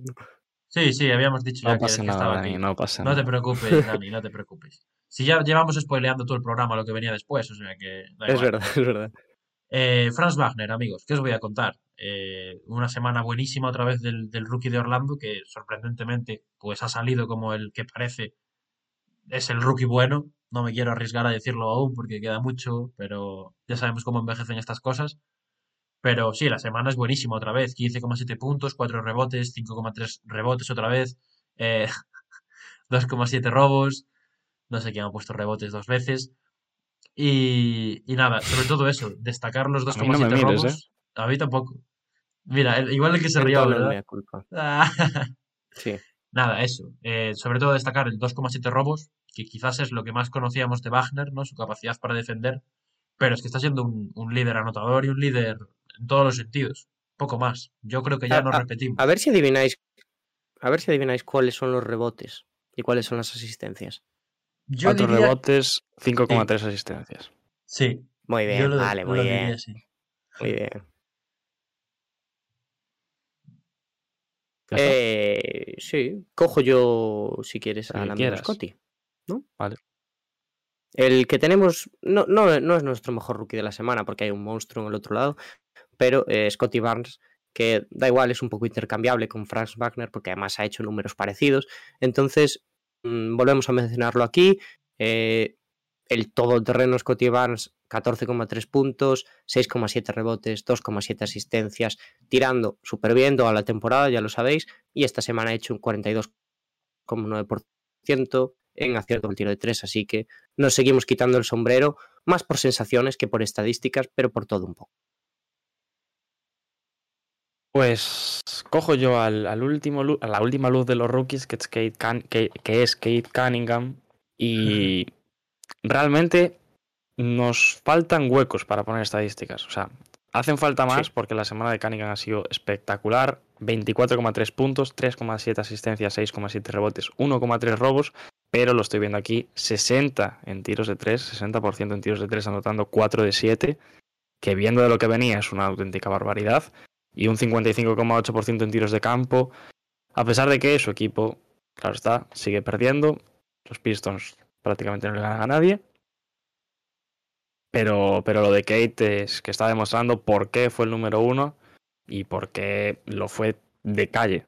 A pesar de que había dudas en Detroit. A ver, eh, lo dijimos la semana pasada en el episodio que hicimos de nuestros premios de un cuarto de temporada, que podéis ir a ver, porque aún sigue estando un poco de, de actualidad, pero eh, es de aquí a final de temporada es el rookie que más va a crecer y que más va a intentar llevarse ese premio y esta semana lo ha demostrado, o sea, 24,3 puntos por la semana es una salvajada. Por ponerle una pega, quizás que esto le pasa a todos los bases, ¿no? De primer año, que tienen muchas pérdidas. Esta semana ha tenido casi seis por partido. Pero bueno, ¿qué queréis que os diga? Como para ponerle alguna pega a este jugador. Ya, y De sobre hecho, todo creo que es esa evolución, ¿no? Que hace, Mm. pres- hace presagiar que, que va para arriba y que igual dentro de un mes estamos hablando ya de él como el líder en la carrera por el Roy. Sí. O sea que Sí. nada. yo creo que Vamos no a va a haber duda. No sé Sí, quién de sí, sí, vosotros sí. tenía reticencias la semana pasada a, a ese rookie del año, o habíamos coincidido los tres, no me acuerdo, en ese podcast. Creo que sí. ¿eh? Yo creo que sí. Yo por lo menos no puse, no, no dije nada malo porque... No, yo, yo tampoco, yo tampoco. O sea, Mm. habíamos hablado de quién, quién lo iba a ganar o quién pensábamos que lo iba a ganar de cara al futuro. Y, o sea, pensé que había alguien, alguien había dicho otro nombre, pero, pero no. O sea, los tres optábamos por Kate Cunningham, que iba a ser el, el dueño de ese trofeo de rookie del año, y parece, o todo parece indicar que lo va a ser. Si mantiene estas cifras sin ninguna duda, y aunque no sean estas cifras, pero sean parecidas, yo creo que se lo va a llevar igual. Llamarme loco. sí. Pues vamos a hablar de las sombras, si queréis. directamente queréis, no. al... Vamos a hablar de las sombras. Sí, es que no queda Nos otra, hay que exige hablar ya. de las hombres. Qué feo esto. Nombre nuevo aquí, ¿eh? Nombre nuevo. Cuidado, ¿eh? Lo, lo, recojo yo porque lo he metido un poco porque no sabíamos a quién meter. Eh, Leandro Bolmaro. Sí, somos del Real Madrid, parece, ¿no? Somos eh, muy madridistas, muy españoles y mucho españoles. Eh, entonces, pues esta semana... Muy no debemos ser si lo ponemos en sombras. Sí, claro que sí, porque este tío es del Barça y no es español. Ah, Entonces, claro, a este tío, no es español. a este tío hay que Perdón, castigarlo perdón. duramente como buenos españoles que somos. Entonces, eh, Volmaro nada, fuera de la broma, eh, tuvo, tuvo un buen paso por la G-League cuando estuvo, creo que Hmm. estuvo un par de partidos con, con el equipo de desarrollo de los, de los Timberwolves, pero esta semana, pues sobre todo por la cantidad de minutos que ha jugado, que ha jugado casi 20 y solo ha metido 2,7 puntos, 2,7 rebotes y un 30% en tiros, pues se gana el puesto, ya digo que sobraba, porque eh, no, no sabíamos a quién meter, así que lo metemos a él, le ponemos deberes, pero yo, yo creo que puede hacer carrera en NBA este tío, ¿eh? Si, Sí. si, si tiene paciencia, es un base alto, un base atlético. tiene fantasía en esas manos, ¿eh? Sí, sí, yo, yo le veo un jugador que puede gustar mucho en la liga. Sí, sí, yo también. ¿Con quién te quieres quedar, Dani? Te dejo elegir. Mm, me da un poco igual. ¿Tienes ¿Con el, alguna preferencia? ¿Con el especialista que no es especialista o al tío al que agafamos? Bueno, pues mira, voy- creo que hablo yo siempre de él, ¿eh? pero es que ahora ya como me das pie, te voy a decir, a pesar de que no es especialista, esta semana ya ha estado cerquita de números Sí, ¿eh? buenos, podríamos decir. 33,3% en tiro de campo, el amigo Cory Kispert. En tiro de campo no, perdón, en tiro de 3, que diréis, hombre, un triplista tiene que mejorar esas cifras, pero teniendo en cuenta que la semana pasada tenía un 13 o algo así, pues es una mejora importante. Eh, está jugando prácticamente los mismos minutos, o sea que es algo que ya comentaba Pablo la semana pasada, pero en Washington siguen confiando en él. Y ha hecho 4,3 puntos, mm, un más menos de 2,5. Os lo voy a decir, yo es que no, ahora mismo, esta semana, por ejemplo, no creo que esté jugando tan mal, pero es que esta semana no creo que haya tantas sombras. Sin- en general, ¿no? Yo creo que está viendo buen nivel. Sí, y el problema de Kisper es que en cuatro partidos se ha tirado seis triples. Ya, también. Poco Es- falta de decir, confianza, ¿no? Eh, uno y medio por partido. Y bueno, decía yo antes que nos quedaba el, el tío al que agafamos la semana pasada porque lo metimos en luces y ha tenido una semana desastrosa. 5,3 puntos, lo veis ahí en 25 minutos. Un menos 25 en el más menos. Hay que decir que condicionado por eh, el partido desastroso de su equipo contra Memphis en el que perdieron de menos 73. Del que luego hablaré, por cierto. Y Ojo, eh. como veis ahí, un 0% en tiros de, de, de 3, de triple. Mm, hemos sido nosotros, hay que reconocerlo. Nos hemos puesto ya en contacto con él y nos ha perdonado por, por haberle puesto el gafe. Pero nos lo dejamos para la F, a ver si mejora un poquito para la semana que viene. Que aunque no entren luces, por lo menos, que tenga una buena semana. Y no nos metemos más con él, si queréis. Y Ni, ni con Oklahoma, ¿eh? que es peligroso. Cuidado, ¿eh? Oklahoma, telita. Teli. Pues nada, Telita. yo poco más que comentar, ¿eh? Respecto a estos tres, nada que no hayáis dicho. Así que lo dejo en tu mano, Diego. Vale, pues nos vamos ya rolling or falling.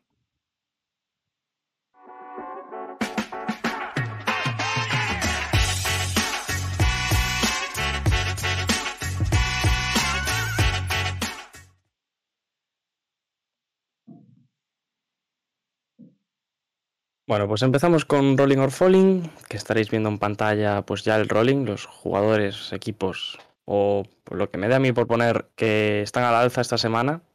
Y empezamos por abajo como siempre, empezamos con los Memphis Grizzlies, que hay que destacar la semana en Memphis porque por varias cosas. La primera, están sin Jamorant.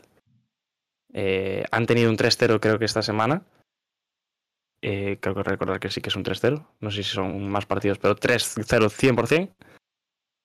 Y hay que destacar, por un lado, la subida de nivel de Jaren Jackson eh, sin, sin, sin este, sin Jamorant. Y que otros jugadores que veníamos comentando semanas atrás que estaban jugando bastante bien, como Desmond Bain, pues siguen dando ese pasito adelante sin la figura principal de, de Memphis. Y los Grizzlies pues van picando para arriba poco a poco y sus opciones de playoffs están muy altas. Así que Primer equipo Esta semana, esta semana, perdón por interrumpir, otra vez me he quedado con las ganas de volver a meter a Desmond Bain, pero es que es una locura. O sea, Ba- Bain y Tate, que eran un poco los tapados de la clase del año pasado, este año están que se salen los dos. Y, Bain encima ganando. O sea que, o sea que ya lo digo. mm, seguramente me quede con las ganas todas las semanas de aquí a final de temporada de meter a Bain en, en el submarino. Y os digo más, Memphis va cuarto en el oeste. Poca broma, ¿eh? Os iba a preguntar, bueno, se lo voy a preguntar a Diego. Ya no tenemos a Jaren Jackson en el equipo, en la fantasy, entiendo. ¿Verdad? Sí. No, Y ahora está jugando bien. correcto. Solo lo digo, lo dejo así, ya está. Correcto. Correctísimo. Y me voy ahora con otro equipo que mm, empezó muy bien la semana, llevaba una buena racha, pero los últimos dos partidos los ha perdido. Pero lo vengo a poner aquí porque los Cleveland Cavaliers siguen picando para arriba y al contrario que Memphis, que sí que era un equipo que se presumía que iba a estar ahí en la pelea por los playoffs, estos Caps poca gente se los esperaba, sí que nos podíamos esperar que estuvieran en el play-in, pero sí que es un equipo que incluso a pesar de estar ahora mismo en el play-in, está a pocos partidos de, de la sexta posición del este que, marca ese, bueno, ese playoff directo, por, por así llamarlo.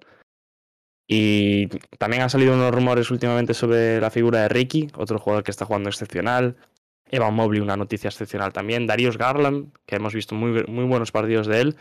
Yo creo que los Caps tienen muy buenas noticias, a pesar de esa lesión de, de Colin Sexton, que quizás les mermó un poquito eh, a mediados de lo que llevamos de temporada pero muy buenas sensaciones de unos Caps que yo por lo menos no me esperaba que estuvieran ahí a estas alturas de temporada.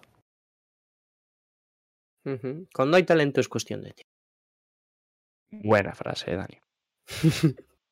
y continuamos. Os decía antes que iba a hablar de un jugador de Utah Jazz. Ese jugador es Rudy Gobert. Y aunque me duela, porque no es un jugador de mi devoción, Cuidado. cuando Gobert hace las cosas bien, también hay que hablar de él. Del tocamicros, hay que, hay que hablar un poquito. de Rudy Gobert tenía que hacer la coña. Que yo creo, sinceramente, que está haciendo su mejor temporada. Total, ¿eh? Total. Yo lo, lo dije en el podcast del, del- la semana pasada, ¿no? Creo.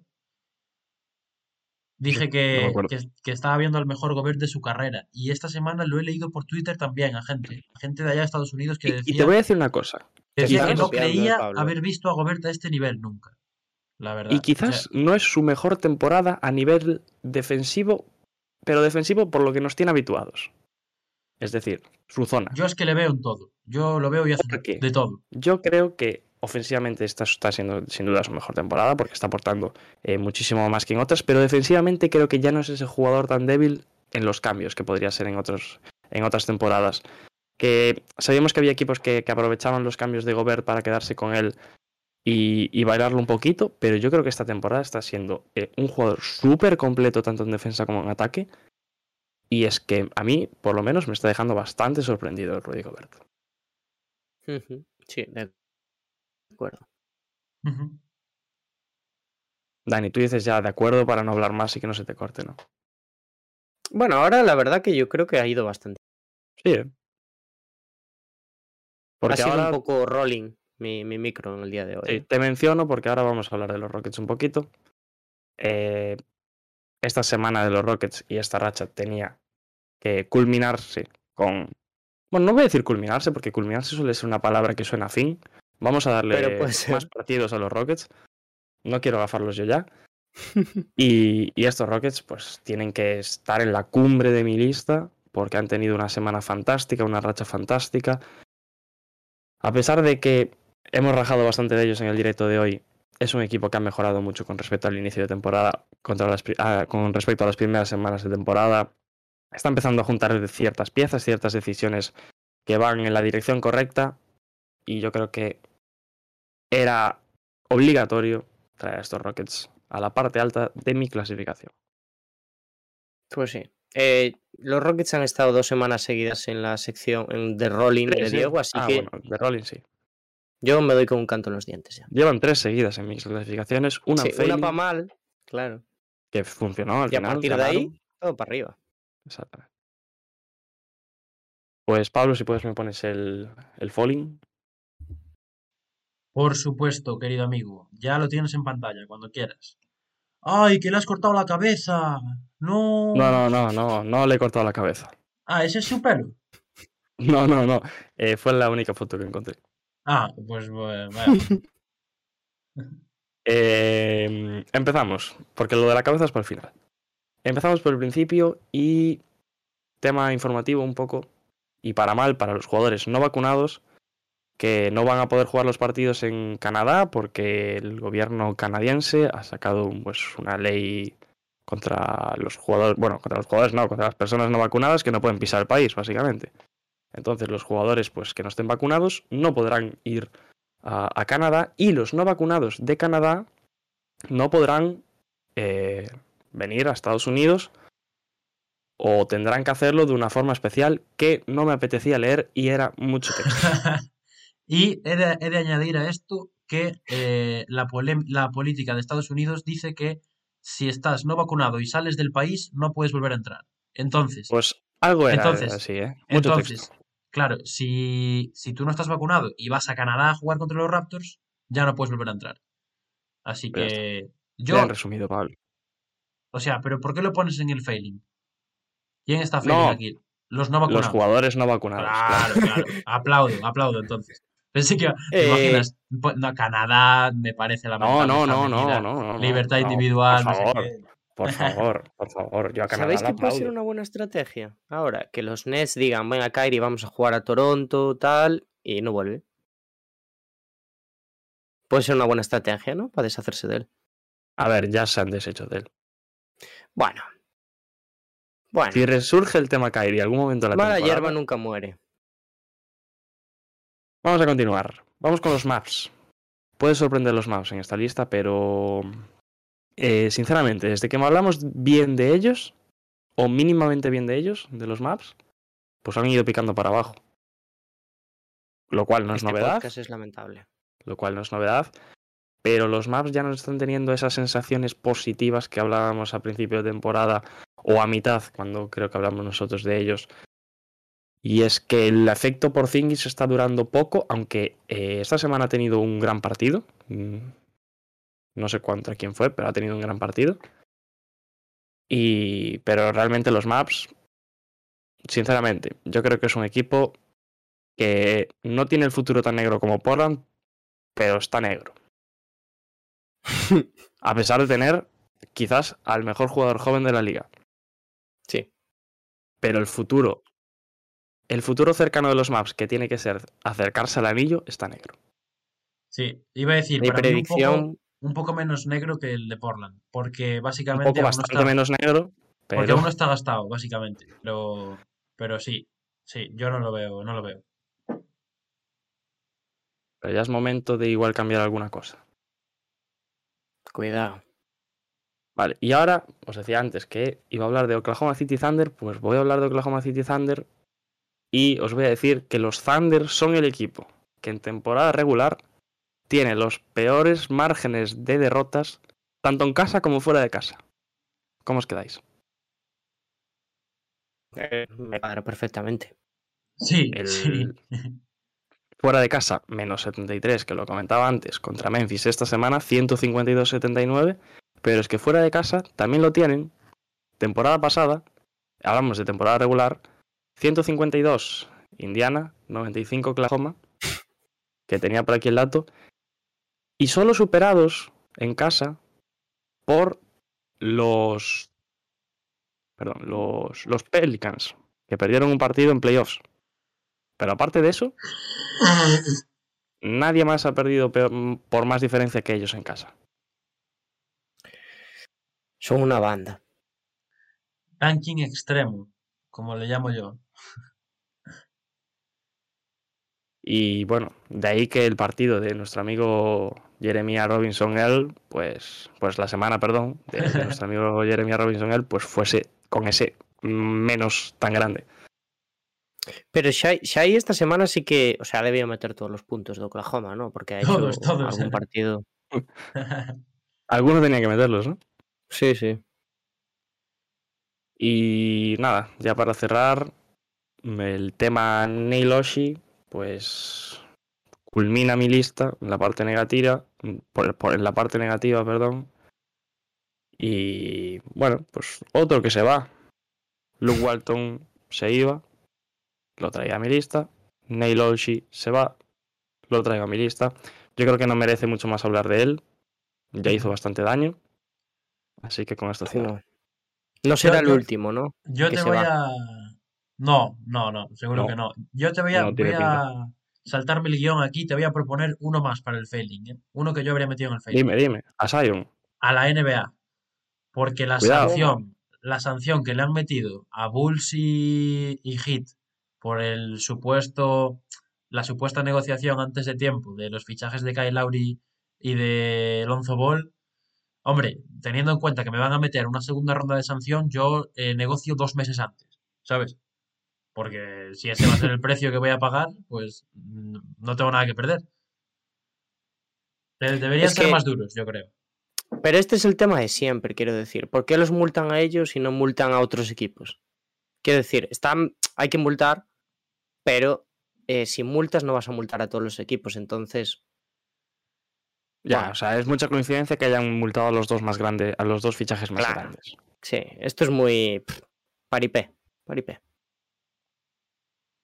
Pues nada, dicho esto, nos vamos ya a la última sección del episodio. Nos vamos con el famoso cara a cara.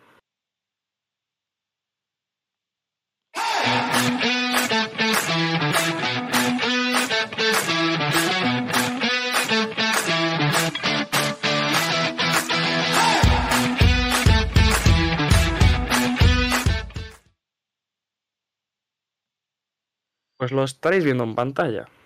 No sé Sí, si señor. vosotros lo quiere nombrar. Lo Mencionar. nombro yo, por favor, no me hacer más ilusión que nombrar este- el tema de debate de hoy, que es la siguiente afirmación. Indiana se equivocó escogiendo en el draft a Chris Duarte. Ya sabéis lo que yo opino, lo he dicho antes, no sabemos lo que opinan estos dos porque ellos se van a batir en duelo a muerte eh, defendiendo, pues eso, el argumento que, que les toque. Entonces, si os parece amigos, voy a sortear ya directamente el orden y todo junto. No sé cómo lo veis. Y, y voy a ir metiéndolo por aquí, voy a ir poniendo las cositas. Pim, pim, pim. Pi, pi, pi. Vale. Bueno, ¿qué? Antes de, de que salga, ¿cómo os veis para este debate? Mm, una postura ahora mismo me parece difícil de defender. Ahora mismo. Cuidado, cuidado, cuidado. Pues Sí, teniendo, teniendo en cuenta la información, sí, pero Yo voy con todo. Cuidado, eh, cuidado.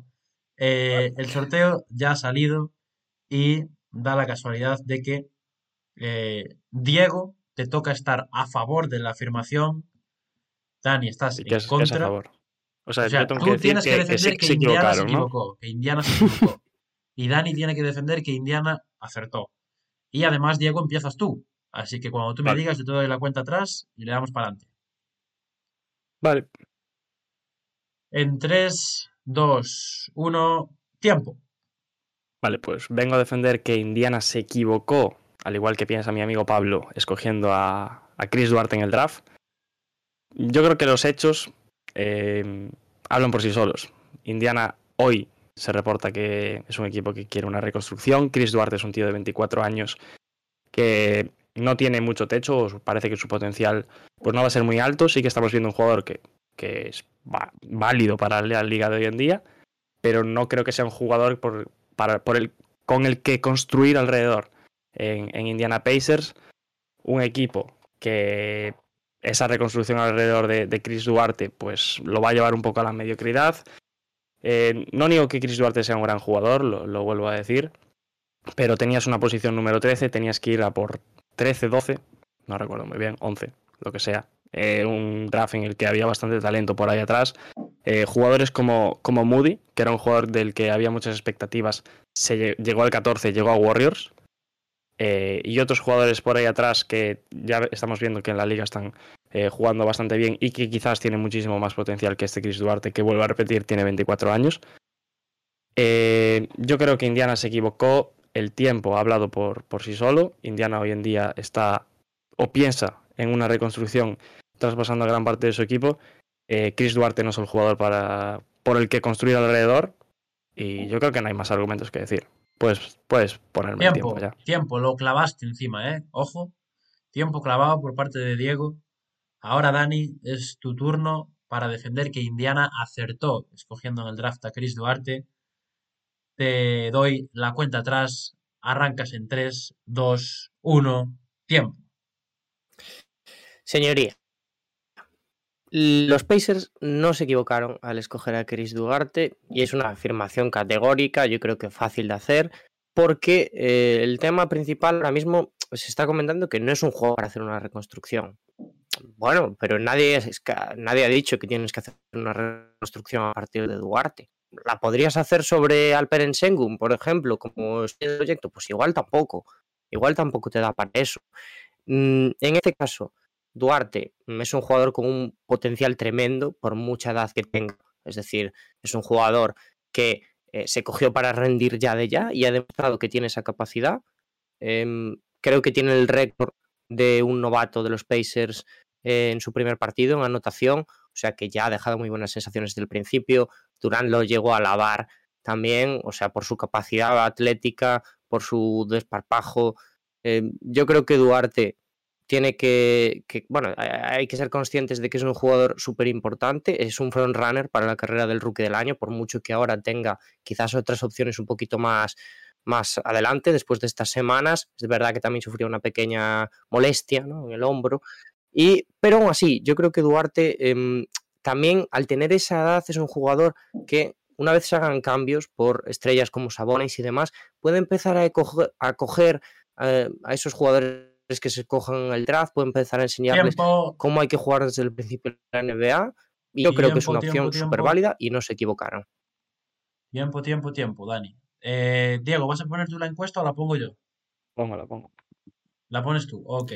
Le ponemos. Bueno, pues hasta ahí los argumentos. Como siempre, vais a tener ahora encuesta para, para votar por quién creéis que lo ha defendido mejor. Eh, Pregunta. quiero sa- en- Exacto. claro, quiero saber cuál es vuestra opinión real. Eh,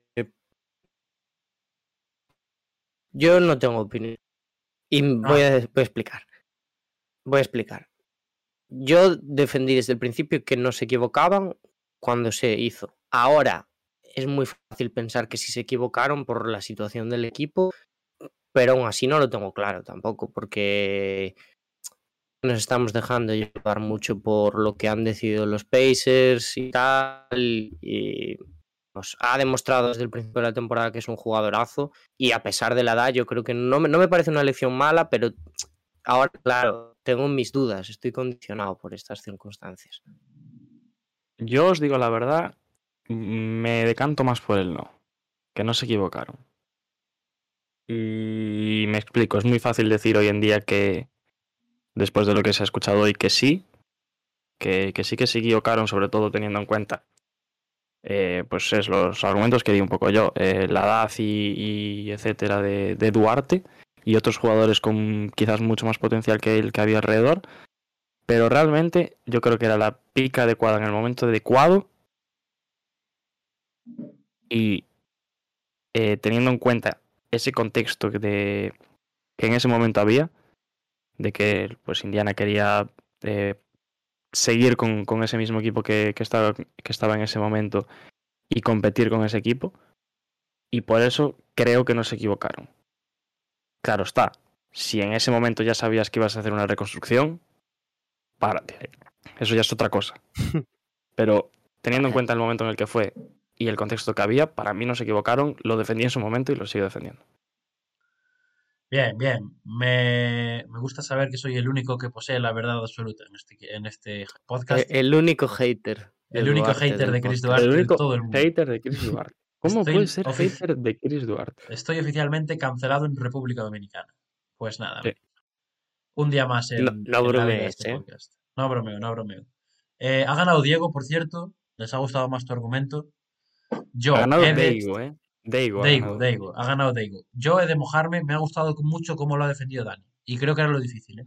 Así que yo votaría Sí. por Dani. A, a mí me hubiera gustado defender eh, estar Muchas gracias. en contra.